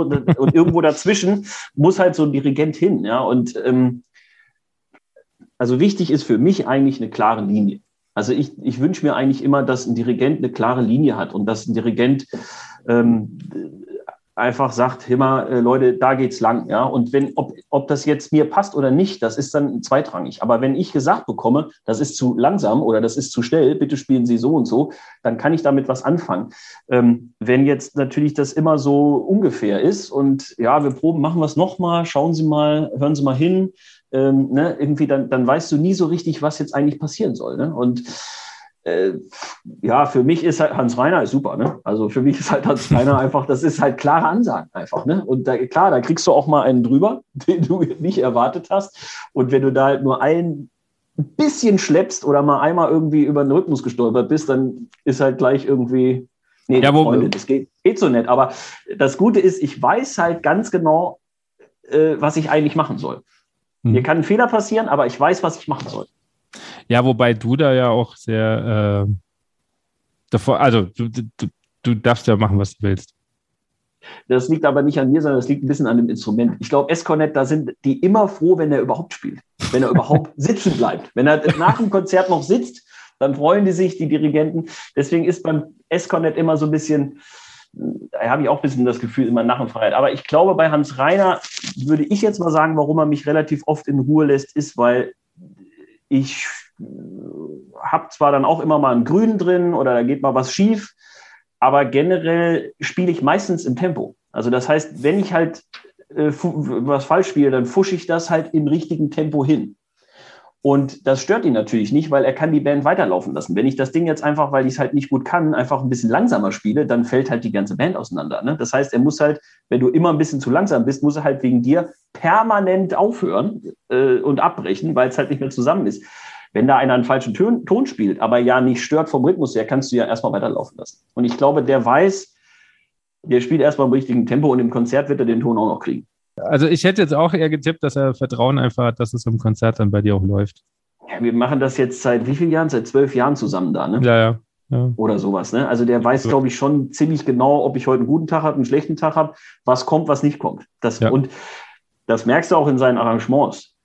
Die früheren Arrangements, die waren teilweise halt viel undankbarer. Ne? Mittlerweile mhm. weißt du, okay, das hast du jetzt 17 Mal verschissen, das schreibt er dir jetzt nicht nochmal rein. das weiß er schon. Beim Arrangieren denkt er, ach Gott, das, das weiß ich schon, wie es klingt. Schreibe ich mal woanders hin. Also das ist halt natürlich auch das Ding. Ne? Mhm. Weil du schon die Brassband ansprichst, also wie war für dich die erste Brassband-Erfahrung, beziehungsweise hattest du vorher schon mal einen Plan über was das wird? Überhaupt nicht. Ganz und gar nicht. Weißt du, was ich dachte, was das ist? Ich habe gedacht, wir machen so Dixieland. Wegen Cornett oder was? Keine Ahnung, ich, keine Ahnung. Der Dillmann rief mich an und sagte, hör mal, wir machen eine Brassband, machst mit? Und ich so, ja, mache ich. ich hatte, es war mir völlig wurscht. Es war mir völlig wurscht, was wir da machen. Ich habe einfach nur mich gefreut. Er hat gesagt, ja, hier, wir machen hier mit einem alten Hasen aus Hessen machen wir jetzt hier eine Brassband. Und ich habe gedacht, das ist irgendwas zwischen Youngblood Brassband und, und Dixie irgendwie so. Mhm. Und dann habe ich gesagt, ja, was muss ich da machen? Hat er gesagt, ja, du musst halt S-Cornet spielen. Da habe ich gesagt, ja, besorg mir so ein Instrument und sag mir mal nicht, wo es sein soll. Und dann hat er mir halt ein S-Cornet zugeschickt. Ja, dann habe hab ich Noten bekommen, das habe ich mir dann angeguckt und dann habe ich auch eine CD bekommen und dann habe ich das angehört und äh, war dann sehr beeindruckt. Also ich dachte so, oh, was ist das denn? Das ist ja wie, aus dem Filmmusikkonzert nur die geilen Stellen. Eigentlich, ne? Also das ist so, wir lassen alles weg, das ganze Geplänkel-Layer-Thema. Wir machen nur die geilen Stellen, nur die Blechbläser-Stellen. Und ich war ja total baff davon. Ne? Und dann diese Escorted-Stimme ist halt ja auch super geil. Ne? Also du sitzt da hinten, wartest ein bisschen und dann, wenn es drauf ankommt, dann darfst du da nochmal einen drüber segeln. So, ne? Das ist ja, das macht ja total Spaß. Dass das natürlich auch seine Nachteile hat, gerade weil du halt immer, sobald du einen Ton spielst, weiß halt jeder, wer du bist, weil du der Einzige bist, der halt anders klingt als alle anderen.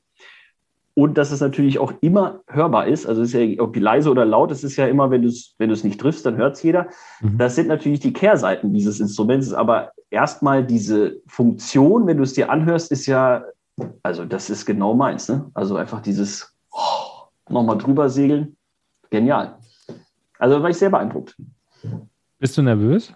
Ab und zu schon. Also ich glaube, ich bin an anderen Stellen nervös als andere Leute. Brassband ist, finde ich, am nächsten am Sinfonieorchester für mich. Mhm. Das hat A damit zu tun, dass du natürlich, es gibt einen Dirigenten, es gibt fertige Noten, du spielst das, was da, was, was, was jemand rausgesucht hat und so weiter und so fort. Und es ist halt ähm, natürlich noch am nächsten an dem, also du willst ja äh, schön klingen. Ne? So, wenn du jetzt in der Band bist, wenn da jetzt ein Ton wegfliegt, das ist jetzt relativ wurscht. Ne? So, das, das, das ist ja da jetzt nicht der Fall. Das heißt, es ist am nächsten dran.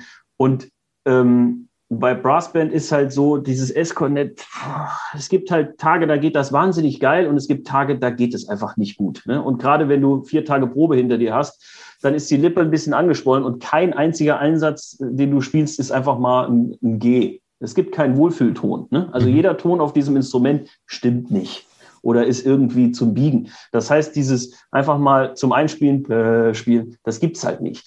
Und da kannst du dich auch relativ schnell festspielen. Und da habe ich natürlich auch Konzerte gehabt, wo ich auf der Bühne saß und habe gedacht, oh mein Gott, einfach nur Schadensbegrenzung heute. Ne? Also umso weniger mhm. schief geht, umso besser. Meistens geht's besser, als man denkt. Irgendwie kriegt man's hin, aber natürlich ist es nervös. Ne? Und im Probespiel ist es am extremsten. Da habe ich wirklich beim tiefe Kamen, da habe ich teilweise die Trompete fast fallen lassen. Also da da, habe ich wirklich gezittert, dass alles zu spät war. Das war so, dann willst du noch irgendwie, glaube ich, mit Muskel das irgendwie versteifen, damit es nicht zittert und dann zittert es natürlich noch mehr. Also da hatte ich schon wirklich meine großen Probleme.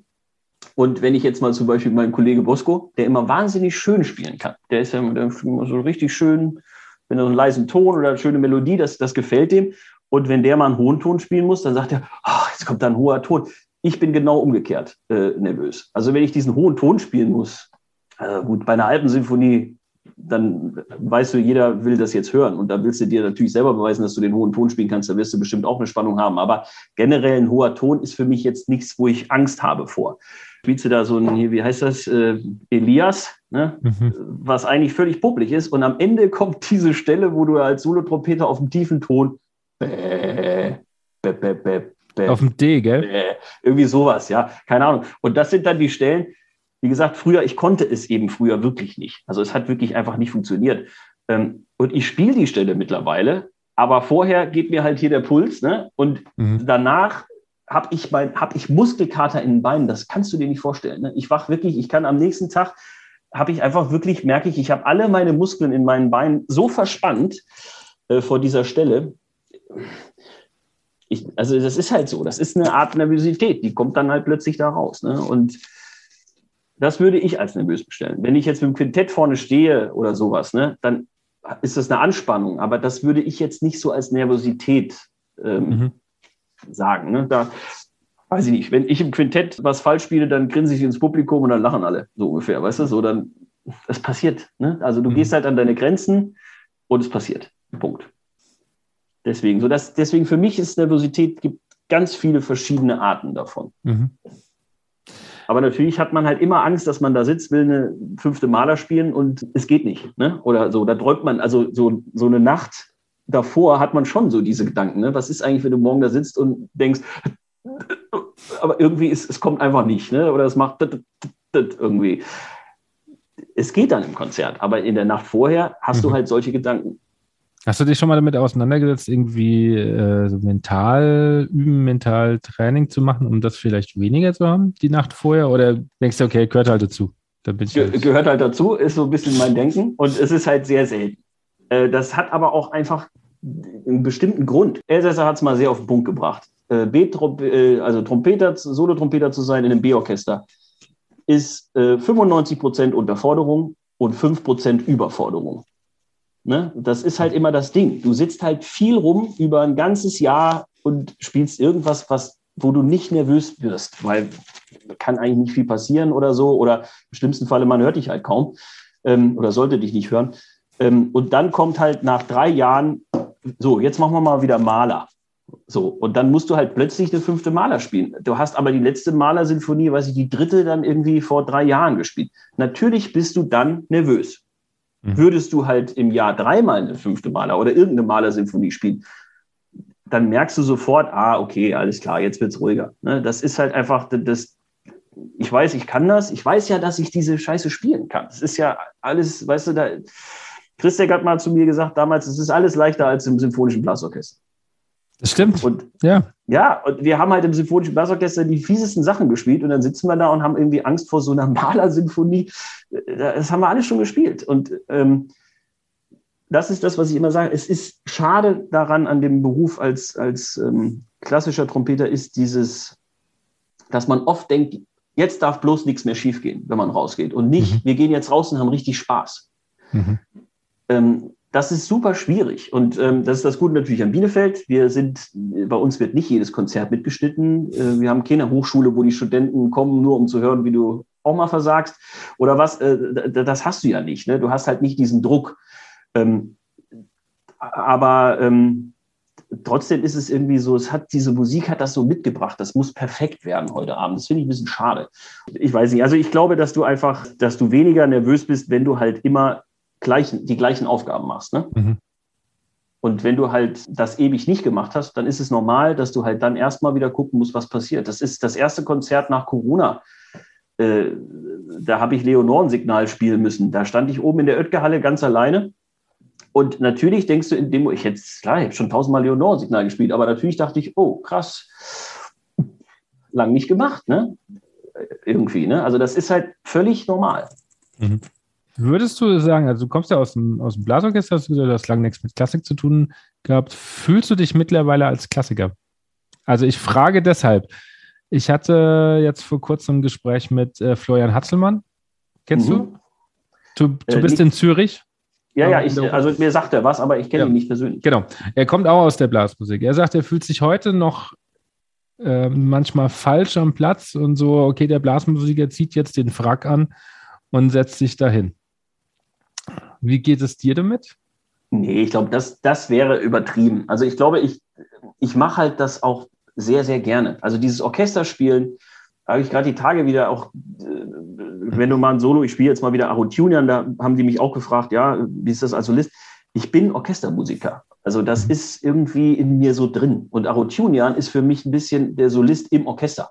Ne? Also du stehst zwar vorne, aber eigentlich ist ja alles irgendwie so ein bisschen Tutti. Ne? Du spielst halt mhm. nur alleine Melodie weil ich diesen Sound so geil finde und weil es einfach wahnsinnig Spaß macht, in der Oetgerhalle ganz hinten zu sitzen und von hinten das Feld aufzuräumen und dann beim Choral schön da oben drüber zu gehen oder bei sowas. Das macht mir halt wahnsinnig viel Spaß und ich glaube, das kann ich auch. Also es ist jetzt nicht so, als würde ich sagen, das ist jetzt so ein Stiefkind, ich kann das eigentlich gar nicht und irgendwie habe ich halt die Stelle bekommen und mache das jetzt.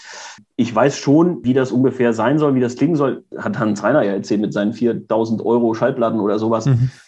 Ich habe das ähnlich gemacht, nur dass ich halt CDs gekauft habe. Ich habe in, in, Stuttgart diesen, diesen, diesen Laden da halb leer gekauft. Ganze Boxen, ne? Bruckner von dem, von dem, weil ich tatsächlich einfach keine Ahnung hatte. Ich, hab, ich kannte das alles nicht. Und ich habe das dann eigentlich auch so gemacht, dass ich mir das angehört habe.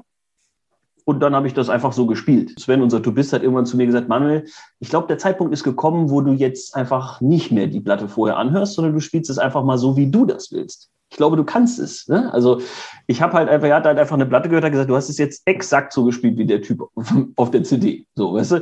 Und ähm, ich habe mir das angeeignet. Ich musste mir das aneignen. Aber ich glaube, mittlerweile hast du halt fast alles mal gespielt. Ich würde immer noch sagen, klar, wir spielen jetzt nicht so viel Wagner. Also würde ich jetzt mich nicht nach Bayreuth stellen und sagen, ich weiß ganz genau, wie der Achtelauftakt geht, ja, weil da sind sie halt eben eigen.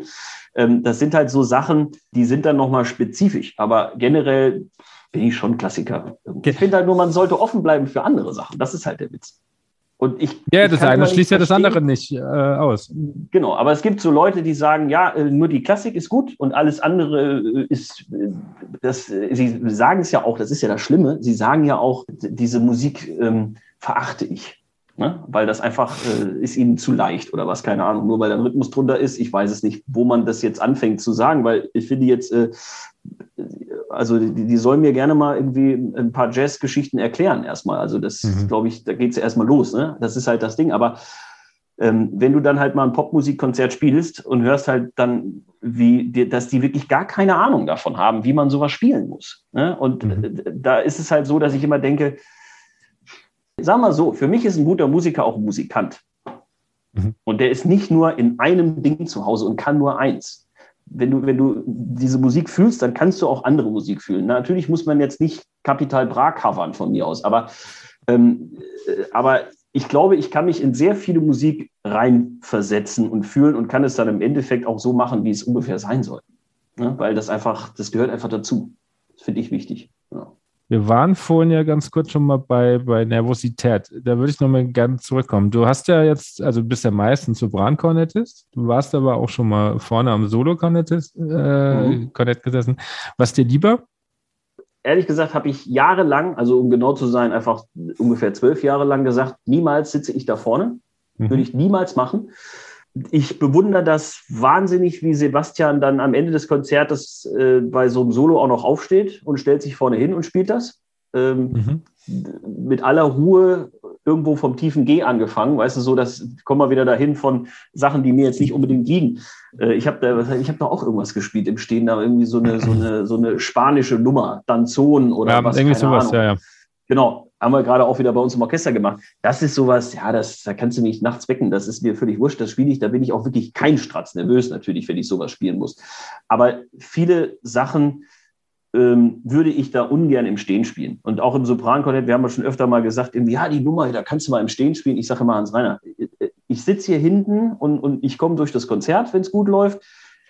Ich muss mich da nicht hinstellen. Wenn ich mich hinstelle, bin ich 20 Prozent nervöser und spiele 20 Prozent schlechter da ist keinem von uns geholfen. Da hatte ich weder Spaß, noch hatte das Publikum was davon, noch hattest du was davon. Dass das, da bleibe ich lieber hier sitzen. Ich habe auch noch nie im Weihnachtsoratorium die 64 im Stehen gespielt. Das mache ich einfach nicht. Ich setze mich da hin und da weiß ich, da kann ich das spielen.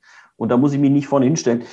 Das heißt, das ist so ein bisschen das, ähm, ich, ich muss nicht so den Konzertmeister machen. Ja, also es ist irgendwie nicht so mhm. mein Ding. Ich sitze da gerne da hinten und äh, wie ich dir schon gesagt habe, ich finde einfach die Stimme halt genial. Das ist mhm. einfach genau das, was ich geil finde.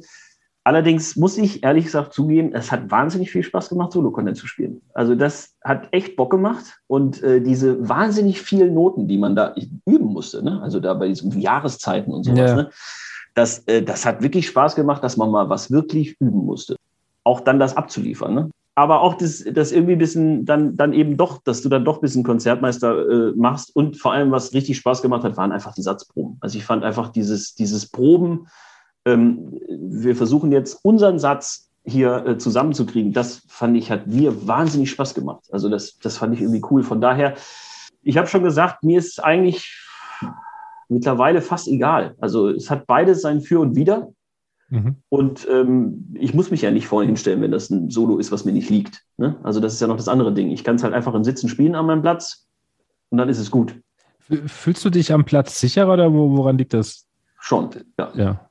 Okay. Also in dem Fall schon. Es kommt immer, wie gesagt, es kommt drauf an. Im Quintett stehst du immer vorne. Ne? Mhm. Da, wenn ich da ein Solo habe, da stelle ich mich auch vorne hin und spiele auswendig. Das ist mir, das ist eine andere Nummer. Aber es ist halt eben, Brassband ist was anderes. Und, und würden wir 17 Brassband-Konzerte im Jahr spielen. Gut. Ne, und ich ja. hätte die Nummer einmal schon vorher gespielt. Dann können wir uns auch darauf einigen, dass ich die beim nächsten Mal im Stehen spiele. Aber das ist Stress, der es mir nicht wert ist. Sagen wir mal so. Mhm. Kann, man, kann, kann man das verstehen? Ja, trotzdem bin ich überrascht, weil du vom Typ her ja, werden sich wahrscheinlich die Hörer jetzt ausdenken, gar nicht so wirkst, wie wenn das irgendwie Schwierigkeiten dir bereitet, sich so ein bisschen da vorne dann auch präsenter hinzustellen. Ich will gar nicht sagen, in den Mittelpunkt zu stellen, aber wirklich präsenter dahinzustellen. Also du wirkst vom Typ ja gar nicht so. Also du hast recht, das habe ich eigentlich ein bisschen falsch formuliert. Ich habe da schon Bock drauf. Es ist nur so, dass ich mir gerne aussuche, was ich spiele. Okay. Wir haben hier mit dem Sinfonieorchester vor ein paar Jahren hier äh, live im WDR Konzert gespielt, da haben die gefragt, was, willst du da ein Trompetenstück spielen? Da habe ich gesagt, können wir machen, aber ich will natürlich die Stücke aussuchen. Ich hätte da jetzt nicht gerne Haydn gespielt, also das oder, oder irgendwie sowas. Da hätte ich einfach, das wäre jetzt nicht meins gewesen. Aber es sollte halt eben so Last Night of the Prom sein. Da habe ich gesagt, ja, Harry James Trompetenkonzert und Children of Sunday ist kein Problem, das kann ich euch machen. Da stelle ich mich gerne vorne hin. Also da, da fühle ich mich auch gut. Das macht halt wahnsinnig Spaß. Nur wenn ich mir nicht aussuchen kann, was ich spiele. Und ich meine, äh, The Dark Side of the Moon zum Beispiel. Hm. Kennst du das noch von, von ja. Brassband? Also da unten, da, dieses Solo, das möchte ich nicht im Stehen spielen müssen. Das möchte ich mir gerne aussuchen können. Mhm. Ich würde mal zu den Zuschauerfragen kommen. Oha. Also einen haben wir ja schon geklärt vom Sebastian Zech, ob du wirklich übst. Mhm. Jetzt äh, kam, es kam tatsächlich mehrfach die Frage, wie sieht deine Daily Routine aus? Die gibt es tatsächlich überhaupt nicht. Also es ist tatsächlich, glaube ich, auch was anderes. Es kommt darauf an, in welchem Orchester du bist, in mhm. welchem Dienst du bist. Und ähm, es gibt einfach äh, Orchester, gerade Sinfonieorchester, die einfach montags proben, freitags das Konzert oder wie auch immer, und dann proben die das Stück halt über diese Woche. Und dann weißt du, wie du dich darauf vorbereiten kannst. Dann kannst du auch sagen, okay, muss ich nächste Woche wieder mal B-Trompete spielen, dann ne, so bereite ich mich darauf vor. Bei uns ist es halt völlig anders. Also bei uns ist halt im Normalfall ganz gerne so eine klassische Woche, also die ist nicht immer so, aber so eine klassische Woche ist gerne, wir fangen dienstags an mit Sinfoniekonzert. Dann haben wir irgendwie so mittwochs abends nochmal so eine Bohem oder irgendwas dazwischen, irgendeine Oper äh, oder gerne auch irgendwas auf Cornett. Ähm, dann hast du äh, samstagsmorgen, äh, freitagsmorgens Generalprobe, freitagsabends Sinfoniekonzert. Dann hast du auch sehr gerne am Samstagabend ein Musical und die sind bei uns oft sehr Big Band-mäßig. Also das heißt, du hast da wirklich sehr viel zu spielen und, und, und sehr viel Liedtrompete zu spielen. Und am Sonntagmorgen um elf ist dann wieder Symphoniekonzert. Und je nachdem, was da drauf ist, ähm, ist das halt spannend, was da rauskommt. Hat man neulich mit Sherazad, so, dann ist halt, du hast halt abends einfach gefeuert, ne? volle Pulle. Und mhm. morgens musst du dann wieder spielen. Und ähm, das heißt, dieses Wechseln zwischen, teilweise im Musical hast du auch noch Flügel und Piccolo gespielt. Ne? So, mhm. du, du, hast, du hast nicht diese Routine, ich kann mich jetzt auf ein Instrument vorbereiten. Eigentlich spielst du alles durcheinander. Mhm. Und du musst vom Hirn einfach dir auch sagen, okay, das, das wird schon klappen. Ne? Also das ist so. Ähm, wenn irgendwas schief geht, dann, dann ist das halt auch so. Das muss man halt irgendwie auch akzeptieren, ne? weil das, das ist halt was anderes, als wenn du eine Woche dich wirklich auf ein Stück vorbereiten kannst. Das heißt, eine Daily Routine gibt es nicht. Normalerweise stehe ich morgens auf, dann, wenn Dienst ist, fahre zum Dienst, dann trinke ich da noch einen Kaffee, gehe hoch, dann kommt irgendjemand und fragt mich irgendwas, weil ich Vorstand irgendwie noch bin mittlerweile. Ähm, und dann gibt es einen Stimmton und dann packe ich meine Trompete aus und dann, ja, schauen wir mal, was passiert so ungefähr. Mhm. Dieses tägliche Ding habe ich überhaupt nicht, gar nicht. Was ich schon merke, ist, man, wenn ich abends Sinfoniekonzert habe, freitags und du hängst jetzt wirklich den ganzen Tag in der Garage und, und, und schraubst irgendwie rum, ist es schon gut, wenn du mal eine halbe Stunde dich mal irgendwo kurz nochmal hinlegst oder sowas, ne? damit du, weil das merke ich schon. Wenn du dann direkt durch in die Oetkerhalle fährst, dann ist einfach hier oben nicht alles da. Ne? Also du bist mhm. einfach so ein bisschen irgendwo. Ich finde, das, das ist was, was ich schon brauche. Einfach einmal runterkommen. Okay. Äh, weil du gerade gesagt hast, man muss akzeptieren, dass manchmal die Dinge da nicht so laufen. Kannst du mit Fehlern gut umgehen? Also zu sagen, okay, abgehakt, nächstes oder hängst du den doch noch nach? Kommt natürlich immer auf den Fehler drauf an, aber mhm. ähm, ich kann mit Fehlern gut umgehen. Also glaube ich mittlerweile. Ich habe früher, ich war sehr jähzornig als Kind. Ich habe immer die, die, meinen ersten Notenständer habe ich noch, der ist krumm und schief, weil ich den immer zusammengetreten habe, wenn das nicht funktioniert hat, wie ich das wollte jetzt. Du siehst, ich konnte damals schon nicht üben. Ich hatte immer so eine Paprika, so eine, so ein, meine Mutter hat immer gesagt, du musst jetzt äh, halbe Stunde üben. Da habe ich die Paprika auf 30 Minuten gedreht okay. und dann habe ich die nach jeder Übung ein bisschen vorgedreht. So, irgendwann hat sie es natürlich gemerkt, dann hat sich eine zweite Paprika in der Küche gestellt oder Zitrone war es, glaube ich. Und dann hat sie natürlich gemerkt, dass das keine halbe Stunde ist. Und ich habe halt natürlich immer, äh, hast du mir ein Stück gegeben, dann wollte ich das heute können. Mhm. Jetzt übe ich dieses Stück, ja. Und ähm, dann habe ich das dann auch so lange geübt, bis einfach die Lippe in Fetzen hing. Und natürlich ging es nicht mehr irgendwann. Irgendwann kannst du nicht mehr weiter, also es wird nicht besser, sagen wir mal so. Mhm. Und ähm, ja, das, was war die Frage eigentlich? du gut mit, jetzt darauf gekommen? Ob du gut mit Fehlern umgehen so, kannst. Ja, nein, und ich kann, konnte damals überhaupt nicht gut mit Fehlern umgehen und habe auch hier immer, wenn mir irgendwas schiefgegangen ist, habe ich gerne mal so kurz auf den Boden so getreten oder sowas, ne? weil ich einfach mich da wahnsinnig drüber geärgert habe. Ähm, äh, hat sich auch ein bisschen gebessert mit dem, dass ich eher weiß, warum es schiefgegangen ist, weil ich jetzt mhm. mittlerweile einfach denke, du Depp. Ja, also ich habe da wirklich auch manchmal, da muss ich auch wirklich lachen, ne? also dass ich einfach denke, wie, wie blöd bist du eigentlich, dass du da jetzt, also diesen Ton, wie, wie konnte das passieren? Also ich weiß, wie es passieren konnte, aber es ist halt eben, ich lache drüber, dass es mir passiert ist. Sagen wir mal so. Man muss, glaube ich, über sich ein bisschen lachen können. Okay. Manchmal. Ja. Mein Chef zum Beispiel, der hat neulich, wollte er was eintragen, die Noten hat so eine Stelle gefunden, wo drüber stand, hier nicht kieksen. Da hat er mir das noch geschickt, hat sich darüber amüsiert und in der nächsten Probe habe ich natürlich genau diesen Ton so richtig gekiekst. aber er guckte mich schon vorher so an und er findet das halt aber dann auch amüsant. Ne? Der ist halt keiner, der jetzt dann irgendwie hatte ich auch schon einen, der mal äh, hier Hals ab, Kopfabzeichen gemacht hat, nachdem ich Ehrlich? Tod, ja, in Duisburg vom Blatt äh, ähm, Romeo und Julia gespielt. Und dann habe ich gekiekst in diesem leisen Solo, weil da vorher Applaus war und dann, ich wusste nicht, dass das alleine ist. Ich habe es vom Blatt gespielt irgendwie und er hat dann so einen Einsatz gegeben. Ich habe angefangen und habe halt da gespielt und dann hat er mich angeguckt und hat so, so mit dem Daumen sich so über die Kehle gefahren. Ja, die restliche Vorstellung lief jetzt auch nicht so gut. Aber ich war 21. Was wolltest du verlangen? Ja. Na, okay. aber das, mittlerweile kann ich es, glaube ich, ganz gut. Also klar ärgert es mich manchmal, aber es ist jetzt, ich fahre da nach Hause und dann ist gut. Okay. Ja. Und dann kam tatsächlich noch ein paar Mal die Frage, die hast du dir selber auch noch gestellt und vom, ähm, ich kenne den nicht, aber du vielleicht, äh, Martin Bayer? Ja, sehr. Der hat das gefragt. Äh, der hat sich hier gefragt, äh, das mit dem Mundstück jetzt, welches ist denn da eigentlich das Beste? das fragt er nur, um, um, um zu ärgern. Ja, das ist, das ist natürlich, ähm, dafür gibt es ja so viele, ne? dass jeder seins finden kann. Ich brauche eins, was sehr tief ist, tatsächlich. Also ich bin A, jemand, ich weiß nicht, woher das kommt, ob das aus Blasorchester-Zeiten kommt, dass man da immer so, wie hat früher mal einer gesagt, der Nahkampftrompeter, das ist immer der mit der Zahnlücke, der immer die hohen Töne spielt im Blasorchester. Ähm, das war, glaube ich, immer so mein, mein Ziel und ich klang halt auch immer sehr, sehr hell, muss man schon sagen. Und das war nicht immer angenehm. Und ähm, ich habe dann in Duisburg eigentlich, die haben mir dann damals dieses Momo 15e Stern gegeben, weil die gesagt haben, mal, das, ist, das, ist, das kannst du ja nicht machen. Das, das, muss irgendwie, das muss irgendwie anders klingen.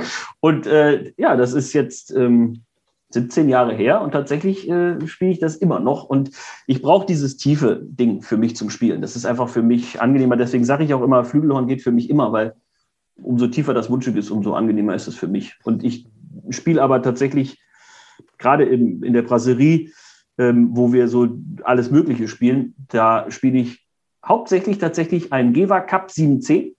Manchmal ist es auch ein Arnold Sanz. Ich habe zwei, ich weiß nicht, ob die unterschiedlich sind. Das ist immer, eins habe ich immer irgendwie dabei. Da spiele ich tatsächlich so 50 Prozent des ganzen Abends drauf und ähm, hat 15 Euro gekostet.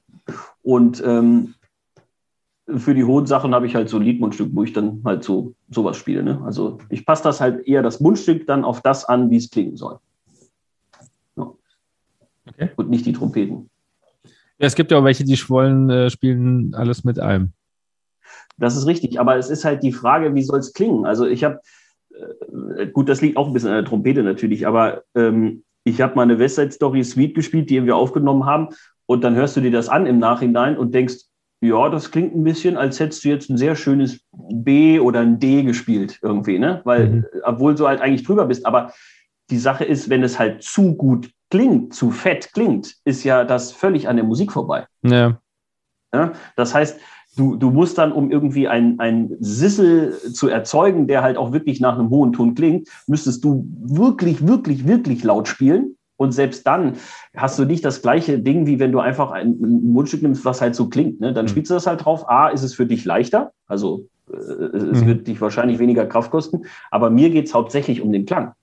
Und, ja. und deswegen finde ich immer dieses, ah, weiß ich, ich habe jetzt zum Glück eine Trompete, auf der alles geht. Auf der kann ich das alles machen. Ich wechsle dann einfach die Dinger und dann ist halt gut. Ne? Du spielst aber nur amerikanisch, oder? Du spielst nicht Deutsch. Ja, nee, im Quintett jetzt. Also du also sprichst nur vom Credit. Ja, ja, ja. Naja, im, im, im Orchester spielen wir natürlich äh, äh, deutsche Trompeten, ganz normal, Monke, Ne? Mhm. Und, äh, und äh, im Quintett und im Musical und in der Band und so weiter und so fort hat mir der Rainer Jordan aus Limburg hat mir eine, eine Trompete gebaut. Die haben wir damals mal so mehr oder weniger zusammen hat er mir über Jahre lang irgendwelche Einzelteile geschickt und dann kam das raus. Und okay. äh, das ist halt genau so, wie ich es will. Deswegen spiele ich natürlich am liebsten drauf. Ne? Ja, ja, klar. Also ich muss sagen, ich habe einmal einen Live gehört, äh, Hans Gansch, der tatsächlich alles mit einem gespielt hat und klang immer anders.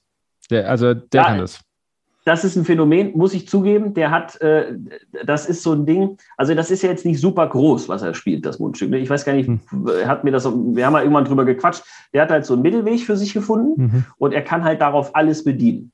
Und aber der Gansch, das ist irgendwie, das ist irgendwie, der spielt irgendwie ein bisschen anders als die anderen Kinder, ne? Ja, irgendwie schon. Also der, der war damals Aushilfe bei German Brass und ich wusste das nicht, als ich im Konzert war. Und das war schon phänomenal, als sie dann in der zweiten Hälfte halt auch so ein paar, paar Jazz-Sachen gemacht haben und er halt einfach trotzdem dieselbe Kanne und dasselbe Mundstück hat und einfach wie ein Jazz-Trompeter halt vom Sound her klingt. Das ist halt, ja. fand ich schon sehr beeindruckend. Ähm, aber ja, ja. Wobei, ich, wobei ich sagen muss, ich, vielleicht, ich habe mal irgendwann äh, ähm, am Abend im Musical in, irgendwie so einen hohen Schluss gespielt und dachte, mhm. boah, geil, heute, das geht aber richtig gut. Und dann habe ich gemerkt, ich habe das größte Mundstück drauf, was ich hatte. Ich wusste es nur nicht. Ich wusste ja. es einfach nicht und habe, glaube ich, einfach reingespuckt wie halt in das andere. Und ja. das heißt, im Prinzip geht es. Also das, was Gansch macht, geht wahrscheinlich. Ja. Ähm, nur ehrlich gesagt habe ich keine Ahnung, wie es geht. Also es ist halt aus Versehen passiert. Mhm. Und ähm, aber wenn ich das jetzt nochmal versuchen würde, würde ich mir wahrscheinlich einen Hals beibrechen. aber das, da wird jeder sein eigenes, ja, auf jeden Fall. Ich, sein Ding finden müssen, einfach, ne? Ja, wie er ja. damit klarkommt. Der eine sagt, ich muss immer den gleichen Rand haben. Äh, ich finde immer, ein anderer Rand ist ja gut, dann drückst du mal auf eine andere Stelle. also finde ich jetzt, finde ich jetzt manchmal gar nicht so blöd. Also, ja, äh, oder so, ja. ja. Ja, warum nicht? Wir haben ja schon Verschiedenes angesprochen. Du spielst, spielst im Orchester, du, du hast ein Blechblasensemble, du hast eine Dark Jazz-Kombo, Musicals, Basement Boys. Ähm, Brassband, also du brauchst auch diese musikalische Vielfalt. Das ist dir schon wichtig, oder? Ja, auf jeden Fall. Also ich finde halt auch, dass, wie schon gesagt hast, du halt, wir haben, das ist das große Glück in Bielefeld. Ne? Also ich, ich glaube, ich bin da schon äh, sehr gut aufgehoben, weil ich eben hier auch äh, alles Mögliche spielen muss. Ne? Also es ist halt, du spielst halt von Opern bis Sinfoniekonzerte. Wir haben irgendwie auch acht Sinfoniekonzertprogramme, viele Sonderkonzerte. Dann hast, dann kommt irgendwie Max Herre oder Till Brönner oder Magnus Lindgren und äh, wir machen halt irgendwelche Jazzprogramme.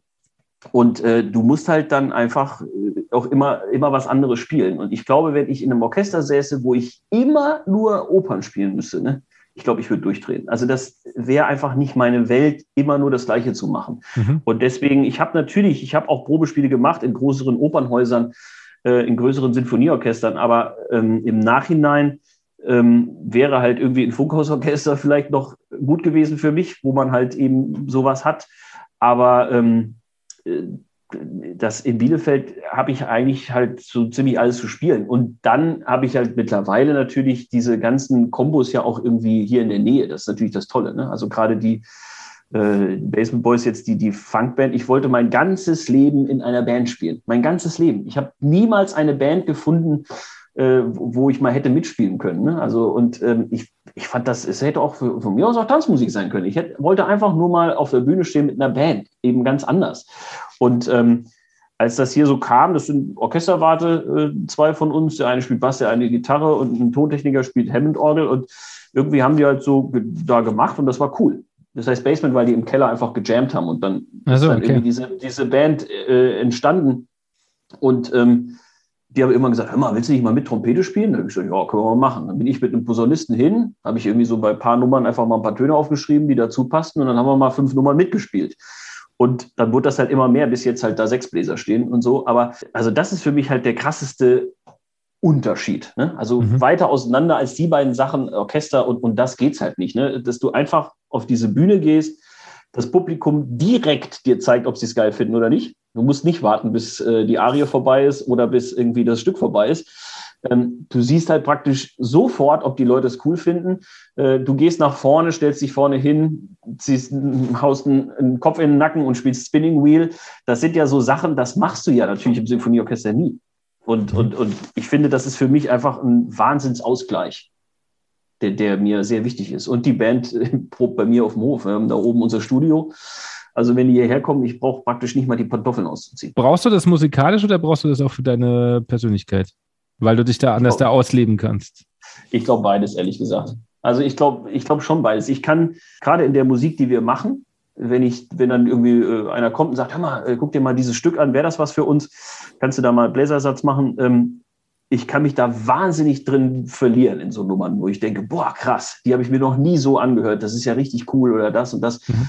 Ähm, das macht mir wahnsinnig viel Spaß. Es sind aber auch eher so Titel, so, so, so Nummern, die viele aus den 70ern und so, ne, mhm. wo halt auch die Popsongs jetzt nicht einfach so ja. super öde sind. Ne? Da ist ja immer schon viel drin. Ähm, das, das, das ist schon für mich wichtig, auch dass man so Nummern spielt. Im Quintett sage ich ja auch immer, das ist mittlerweile 100% WDR4-kompatibel. Ne? Also ich sage immer, machen wir es wie immer oder spielen wir mal das, was die Leute hören wollen. Ja? Also es ist halt jeder Nummer eine Evergreen, das ist halt, die Leute finden es halt dann äh, super. Ne? Aber ähm, deswegen, diese Nummern sind mir schon wichtig, das ist für mich die Musik, aber ähm, dieses eben ganz anders auf der Bühne stehen, ähm, ist wirklich äh, wichtig. Und auch wichtig für den Orchesteralltag. Und da ist halt zum Beispiel natürlich, was noch extremer ist, ist halt diese Kinderkonzertgeschichte mit der Brasserie. Ne? Also mhm. das ist halt so extrem auf der Bühne schauspielern zu müssen. Das nimmst du mit ins Orchester. Ne? Das ist halt einfach, im, du sitzt dann ganz anders auf der Bühne. Ne? Du denkst, ja, du hast gestern noch da vorne gestanden. Also das kann jetzt hier hinten nicht so, also so, weißt du? Also das ist so ein bisschen im Vergleich zu setzen, hast du ja relativ wenig zu tun, wenn du einfach nur hinten sitzt und deine Töne spielst. Mhm. Meinst du, das sollten mehr machen, damit, das, damit so ein Orchester einfach äh, in sich vielleicht wieder lebendiger wird? Du meinst mehr vom Orchester machen? Ja, also mehr sich ausleben. Also, dass, dass manche, muss gar nicht jetzt speziell auf Bielefeld gemünzt sein, sondern so generell, dass, dass vielleicht auch einige einfach so ein bisschen, ein bisschen müde in dem Job werden.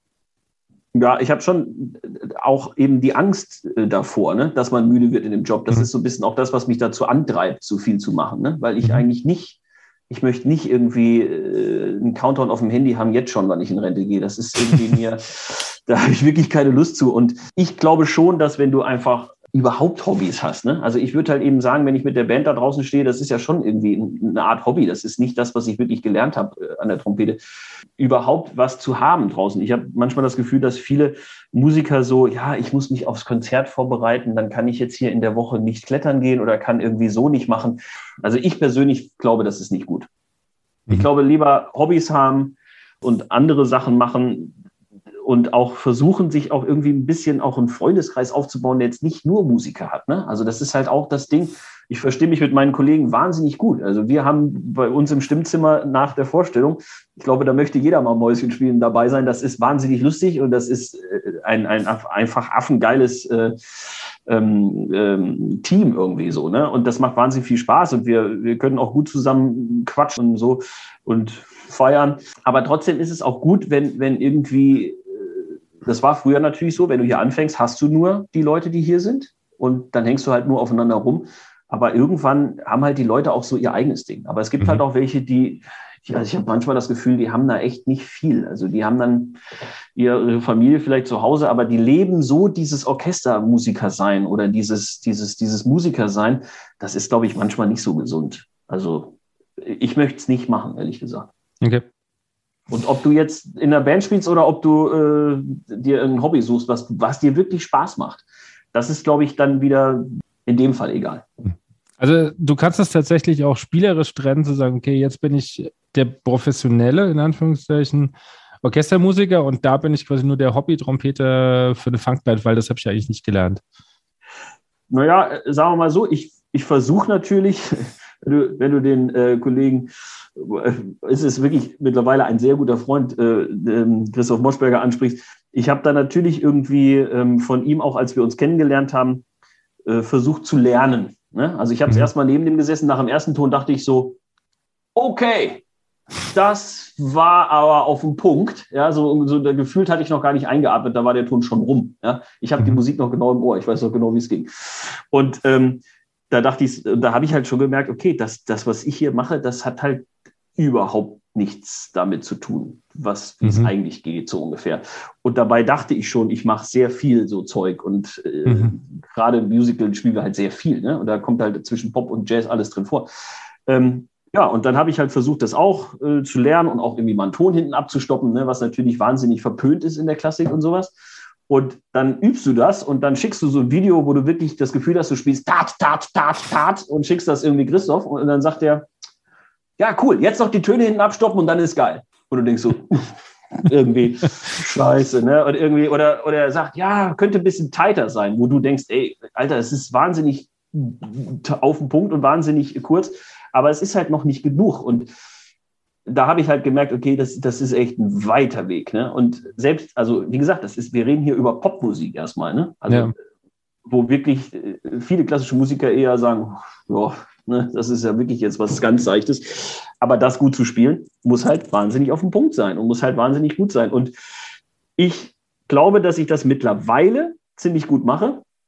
Aber ich möchte mir das nicht anmaßen zu sagen, dass ich, also dass ich das so gut kann wie die Jungs, die das halt professionell machen und mhm. die mit den ganzen Künstlern eben unterwegs sind und halt aus gutem Grund mit denen unterwegs sind. Das ist im Normalfall äh, nochmal wahrscheinlich eine andere Nummer.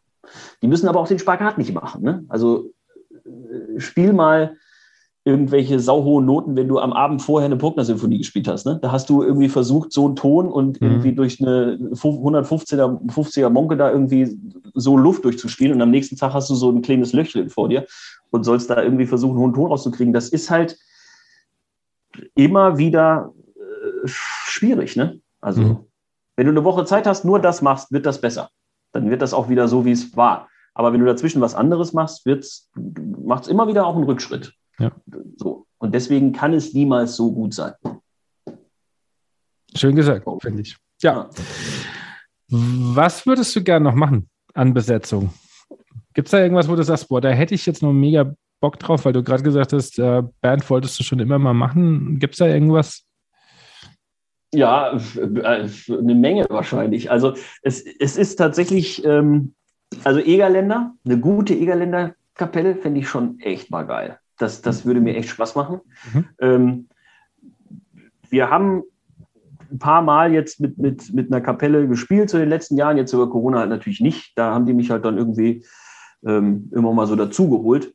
Äh, muss ich aber auch merken, dass ich da auch nicht so der Profi war natürlich. Also, weil ich hatte halt, ich kannte die Nummern fast alle irgendwie früher aus Blasorchesterzeiten, ne? aber da ist halt mit Blasorchester das irgendwie gespielt. Genau, ja. Aber äh, da ist halt eine Achte plötzlich kurz oder äh, da steht aber nicht drüber. Ne? Also da, da ja. musst du halt, das musst du wissen. Also ja. das, das musst du einfach wissen und das musst du kennen und du musst es fühlen.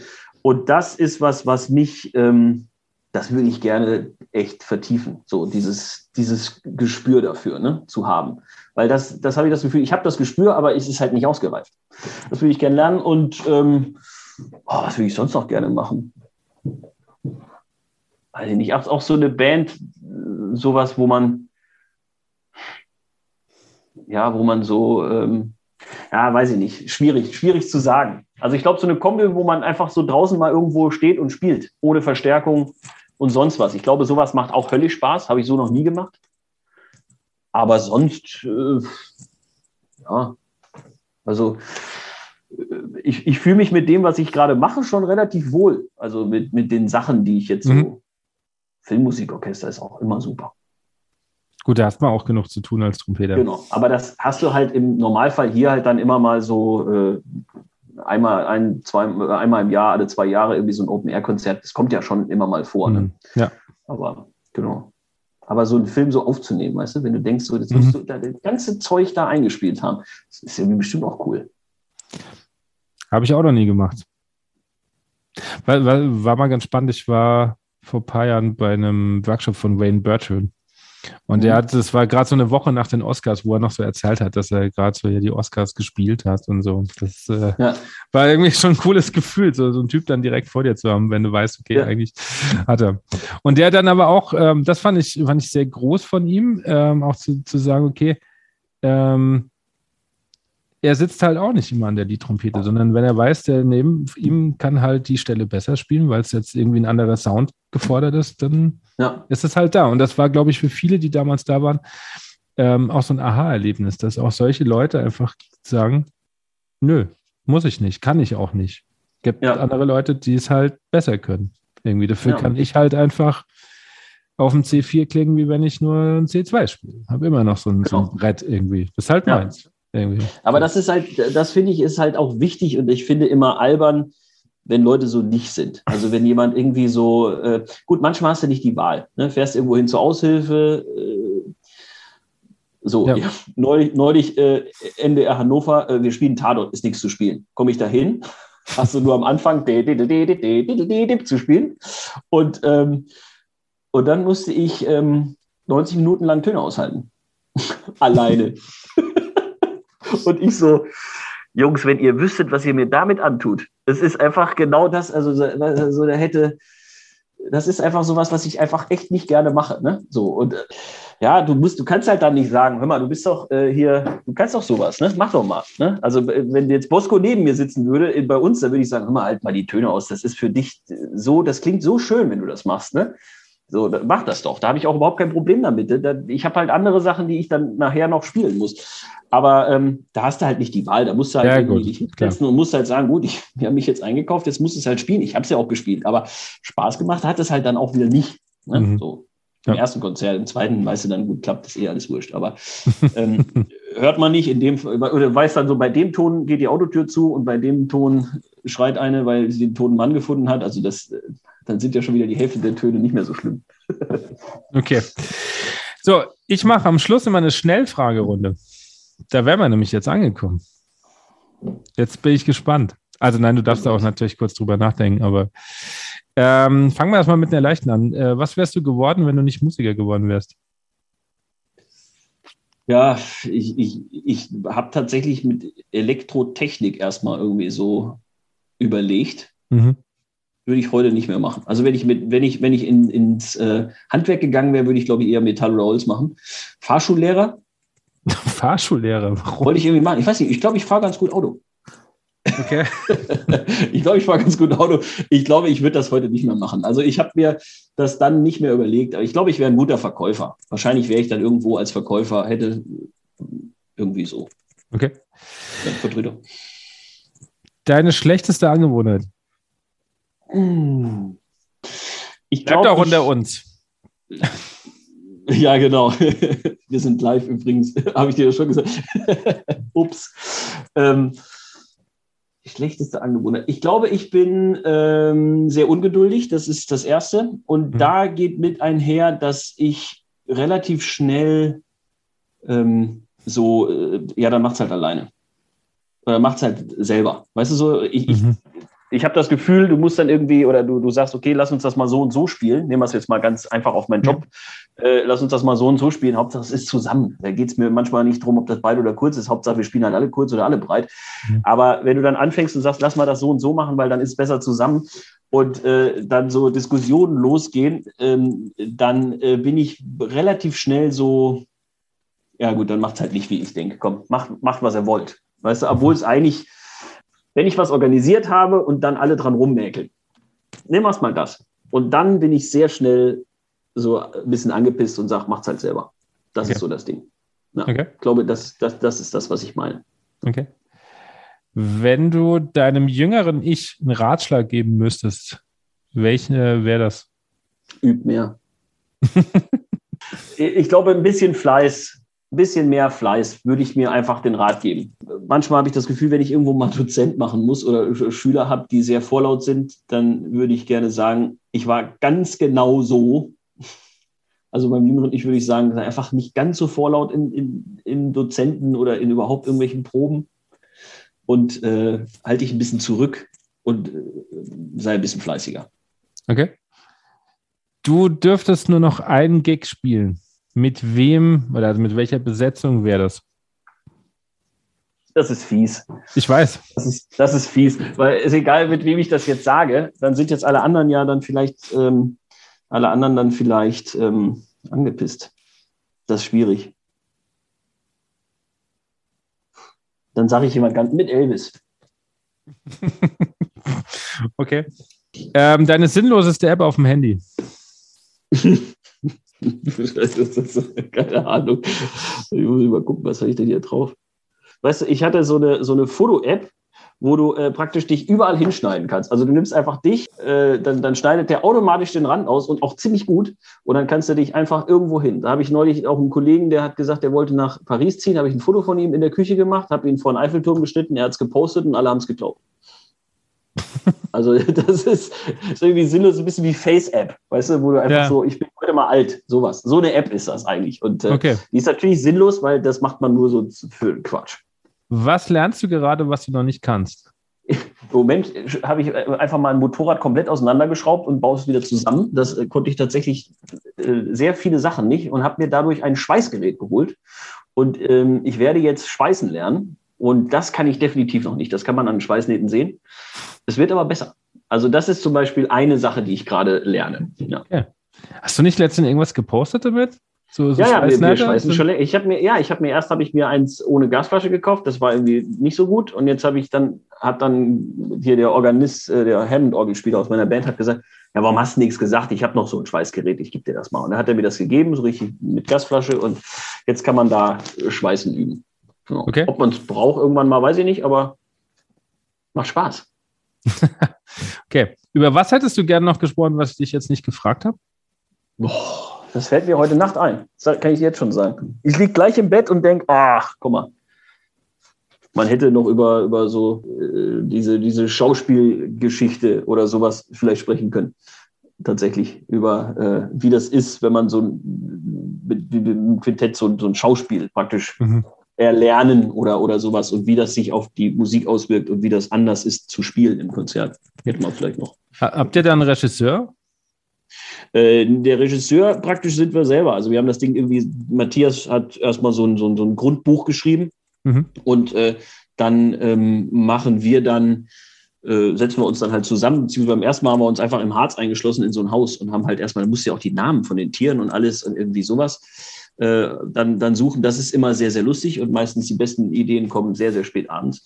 Aber wenn wir das dann so halbwegs fertig haben, dann haben wir einfach eine Schauspiellehrerin, eine Schauspielerin, die dann mit uns äh, das durchgeht. Und natürlich macht sie eigentlich so ein bisschen Regie, ja, kann man schon sagen. Also, dass die einfach dann sagt, okay, das ist alles ganz gut, was ihr da macht, aber äh, das muss so und so, damit es mehr rauskommt. Oder beziehungsweise sie sagt, das ist jetzt, bringt gar nichts, weil das merkt kein Mensch, wenn ihr das nur so macht. Ne? So, mhm. so die Richtung. Ne? Oder bringt auch eine Idee mit, klar. Also von daher, jein. Okay. Und wie ändert sich dein Spiel dann dadurch? Naja, das, was ich eben schon meinte, dass du halt einfach äh, plötzlich einen völlig anderen Fokus hast. Mhm. Also du bist halt, du bist halt nicht einfach ein Trompeter, der auf die Bühne geht und spielt, wie du es eigentlich immer tust in deinem Leben. So, ne? Du wirst irgendwie gebucht für die Band, dann stellst du dich da hin, dann spielst du das, sondern du bist praktisch in dem Moment eine Figur. Und das merkst du spätestens, wenn du am Ende äh, des, nach dem Konzert in dem Buch mit Manuel unterschreibst und die Kinder fragen, wer ist ein Manuel? so, ja, also das ist so, äh, und da sind die auch ziemlich äh, entzürnt. Du musst eigentlich auch nach dem Konzert aufpassen, äh, dass du am besten im amerikanischen Akzent weitersprichst, weil die Kinder sind voll da drin. Und du bist diese Rolle in dem Moment. Ich bin eine Katze. Ich bin eine sehr arrogante Katze, die äh, Jazz-Trompeter in Amerika war und Donald Trumpet heißt. Und ähm, in, in dem neuen Teil kriegt man auch mit, weil es gab einen großen Jazzwettbewerb und ähm, eigentlich hätte ich den gewinnen sollen, aber es gab Wahlbetrug und, und, und falsche Stimmzettel. Und äh, deswegen bin ich dann aus dem Land geflohen, weil ich nur Zweiter wurde. Und das ist halt einfach diese Arroganz zu spielen, ne? Und einfach da auf, mit, mit goldenen Lackschuhen auf der Bühne rumlaufen und irgendwie einen auf äh, der größte Typ machen. Und eigentlich aber auch wieder gleichzeitig zu zeigen, dass du ja eigentlich auch irgendwo ein Depp bist. Also das ist ja auch der, der Witz der Geschichte. Ne? Du machst halt tierisch auf groß, aber du bist halt eigentlich irgendwie so ein Würmchen. Und ähm, das, das ist dann halt so anders, da Trompete zu spielen. Und dann musst du dich vorne hinstellen und musst New York, New York spielen mit irgendwie Steps und was weiß ich. Und dann geht es halt gar nicht darum, ob du jetzt da, wie du jetzt Trompete spielst, sondern es geht halt darum, dass du halt diese Figur verkaufst. Und ähm, das ist ein Erlebnis, was ich finde, was halt extrem in alle anderen Bereiche mit reingeht, weil es völlig anders ist. Ne? Mhm. Und das fand ich halt echt ein interessantes Ding und das fand ich auch einen sehr großen Schritt des Quintettes, aber auch einen sehr großen Schritt für mich, sowas mal zu machen. Das, das macht wahnsinnig Spaß. Das ist richtig geil. Würde man da noch mehrere von, dass man so viele Figuren spielen kann, die man einfach mal jemand anderes sein kann, weißt du? Das ist ja, das hast du ja nicht. Das hast du ja als, als Schauspieler ständig, aber das macht ja wahnsinnig viel Spaß, ne? Das klingt echt, echt gut. Äh, da kann man aber nichts nachgucken auf, auf YouTube oder so von euch. Äh, hören kannst du das, äh, es gibt dieses Hörbuch auf Audible und überall und mhm. man kann das eben als Bilderbuch mit Hörbuch kaufen. Äh, du kannst aber so von dem ersten Teil kannst du auf YouTube äh, so, so, so einen Mitschnitt, so einen Zwischenschnitt, also äh, okay. nicht Mitschnitt, so, so einen Zusammenschnitt heißt es, genau. Okay. Gucken so. Für, wie alt muss, sollten die Kinder sein für das Buch? Naja, wir sind immer so grundschulmäßig unterwegs, ne? also äh, wenn wir das spielen. Aber das Buch, das kannst du im Prinzip, äh, ja, also wenn ein Kind halt Hörbücher versteht, ne? also mhm und Musik hören will. Das ist halt das Ding. Äh, du kannst halt praktisch das mithören und, und kannst halt die, die, die Tiere oder die, die, die Situationen sind halt gemalt. Ne? Okay. Und du kannst dir angucken und wenn das Kind halt Hähne erkennt oder Katzen erkennt, dann kannst du das halt in dem Moment mit ihm gucken, das Buch. Okay, also was für meine Kleine. Ähm, welchen Film bzw. welches Buch sollte man mal gelesen oder geschaut haben? Ich hatte ich hab mal neulich äh, jemand gefragt, ob ich denn statt dem Handy nicht in dem Dienst lieber lesen will. Vielleicht ein Buch. Haben Sie eins? Fand ich sehr geil. eins, ob ich ein Buch habe. Ich habe schon Bücher. Ich lese nicht viel, aber ich habe. Ja, ist eine gute Frage. Also ich bin tatsächlich lesemäßig ein Muffel gewesen. Ich fand halt immer gut so Bücher, ähm, so Herr Lehmann und so. Diese Bücher fand ich immer super. Mhm. Also ich habe da mir sowas oder ich habe auch dann so Sachbücher über irgendwas Geschichtliches gelesen, aber und Film, Film, Film. Lucky Numbers, Levin. Oh, okay. Cool. Kennst du den? Ja, ja, klar. Sollen wir mal geguckt haben. Hat nichts mit Musik zu tun. Nee, muss ja auch nicht. Finde ich, find ich, find ich ein, äh, ein, geiles Ding irgendwie. Es ist so, so bekloppt am Ende, irgendwie alles so. Ja. Sehr cool. So, jetzt kommt mit Sicherheit die schwerste Frage, ist die vorletzte Frage. Welche Aufnahme sollte man sich unbedingt mal angehört haben? Ich, ich sage jetzt einfach eine CD, die mich, mhm. glaube ich, mit am meisten in meinem Leben begleitet hat. Und das ist von, ich weiß nicht, wie man ihn ausspricht. Heißt der Michel Camilo? Michael Camillo? Michel Camilo? Keine Ahnung. Das ist ein Jazzpianist. Und da gibt es äh, sehr viele Platten von. Da gibt es eine, die heißt One More Once. Und diese Platte haben wir im, äh, früher im, im, Jugendorchester wirklich rauf und runter gehört. Das ist die Platte, die halt mit er am Klavier und, ähm, und Big Band ist. Und ähm, auch die Namen, die da draufstehen, die da mitspielen in der Big Band, sind Legenden geile Platte. Also das ist wirklich ähm, sehr hörenswert. Die sollte jeder gehört haben, der irgendwie annähernd was mit, mit äh, in diese Richtung Jazz und Big Band geil findet. Okay. Hm. Und abschließend, was sind deine privaten Wünsche und deine und die Wünsche an die ja, Bläser-Szene, an die Blasmusik-Szene? Ich fände es ich schön, wenn, wenn einfach ähm, mehr Leute offen wären für, für verschiedene Sachen, für verschiedene Musik und auch, auch sich ähm, also schon mal natürlich überhaupt nicht drüber lachen. Ne? Also nicht dieses, ich bin Klassiker und alles andere ist irgendwie oder ähm, auch wenn du sagst, ich bin irgendwie äh, Popmusiker oder sonst was und das in der Klassik ist halt wahnsinnig langweilig. Das ist natürlich überhaupt nicht so. Also ich meine, das, es gibt klassische Stücke, die hauen dich so dermaßen vom Hocker und das macht halt wahnsinnig Spaß zu spielen, aber es macht auch wahnsinnig Spaß, das mal einfach zuzuhören und live zu hören vor allem. Ne? Das ist halt immer noch eine ganz andere Geschichte und dass die Leute sich nicht verschließen, sondern halt andere Sachen auch mal aus, ausprobieren. Ne? Und mhm. selbst so Nummern wie Dark Jazz, äh, wo ich wirklich die Platte hätte er mir geben können, ich hätte sie nicht durchgehört, wenn ich da nicht mitgespielt habe, gebe ich ehrlich zu. Ähm, aber einfach mal so ein ganz neues Ding aufzumachen für sich und, und reinzufinden, ich glaube, das, das hat noch keinem geschadet. Also das, das fände ich, glaube ich, cool. Und mhm. sonst natürlich, dass wir einfach irgendwann das alles wieder, dass wir auch mal wieder überhaupt spielen dürfen. Ne? Dass man in Stürme da auf dem Schützenfest mal wieder nachts um eins Cordula Grün spielen darf, zum Beispiel. So. ja, es, es, ist halt so einfach. Ne? Also es ja. ist halt, das sind so die Sachen, die bis jetzt noch gar nicht gingen. Ne? Das stimmt. Ich bin mal optimistisch. Vorsichtig, aber ich bin mal optimistisch. Ja die Frage hatte ich noch nie drin, aber da du so ein, so ein Anekdotenerzähler bist, dachte ich mir, die lustigste Anekdote, die dir gerade spontan einfällt. Ich, ich habe mal, ähm, wir haben mal, im, das war damals im J-Porn, haben wir James Bond geguckt. Mhm. Und, äh, da, und zwar diesen Film, wo er, ich weiß nicht welcher es ist, wo er unter Wasser mit so einem Boot, also er, er, bremst so, dass er unter Wasser geht, damit er unter so einer Brücke durchtauchen kann. Ja. Und während er unter Wasser ist, zeigt die Kamera auf ihn und dann richtet er nochmal so die Krawatte unter Wasser und dann taucht er wieder auf und dann ist alles, geht's weiter. Und das fand mir irgendwie sehr lustig. Und habe ich gesagt, das müssen wir eigentlich auch machen. Ne? In so einem Solo zwischendrin einfach Krawatte richten und dann so. Und dann haben wir, äh, glaube ich, Heldenleben gespielt. Und da gab es so eine Stelle, die ging irgendwie ungefähr so bam, pipi, bap, bi, bap, bap, oder so. Und auf diesem langen Ton habe ich halt einfach das Ventil festgehalten mit der linken Hand, habe mit, mit der rechten Hand so die Krawatte gerichtet und dann weitergespielt. Dann haben die Leute halt mit dem Fuß geschadet, natürlich fanden es lustig und wir haben das jedes Konzert gemacht. Und ich habe mich natürlich großartig gefühlt. Und dann ähm, ist Anne Heinemann ist dann äh, zum Unterricht ein paar Tage oder Wochen später und äh, bei Matthias Höfs und hatte, sollte diese Stelle vorspielen, war Probespielstelle. Und dann hat Anne Heinemann diese Probespielstelle vorgespielt, hat Höfs gesagt, was spielst du denn? Das ist ein völlig falscher Rhythmus. und ich habe einfach schön fünf Konzerte, immer schön die Krawatte gerückt und einen auf Crew gemacht, habe aber einfach immer falsch gespielt. Habe es aber einfach nicht gemerkt. Also, es, also ja, es ist so eine typische Fiemann-Aktion übrigens. Im Nachhinein kommt es raus, war alles Quatsch. Aber anscheinend hat es auch sonst keinen gestört. Es hat keinen gestört, hat, hat keiner gemerkt. Also. Spricht jetzt aber auch nicht zwingend für einen Dirigent, oder? Ich weiß auch gerade gar nicht, wer da. Äh, wer da dirigiert hat. Nein, das war, war irgendwie ganz, weiß ich nicht. Aushilfe bestimmt.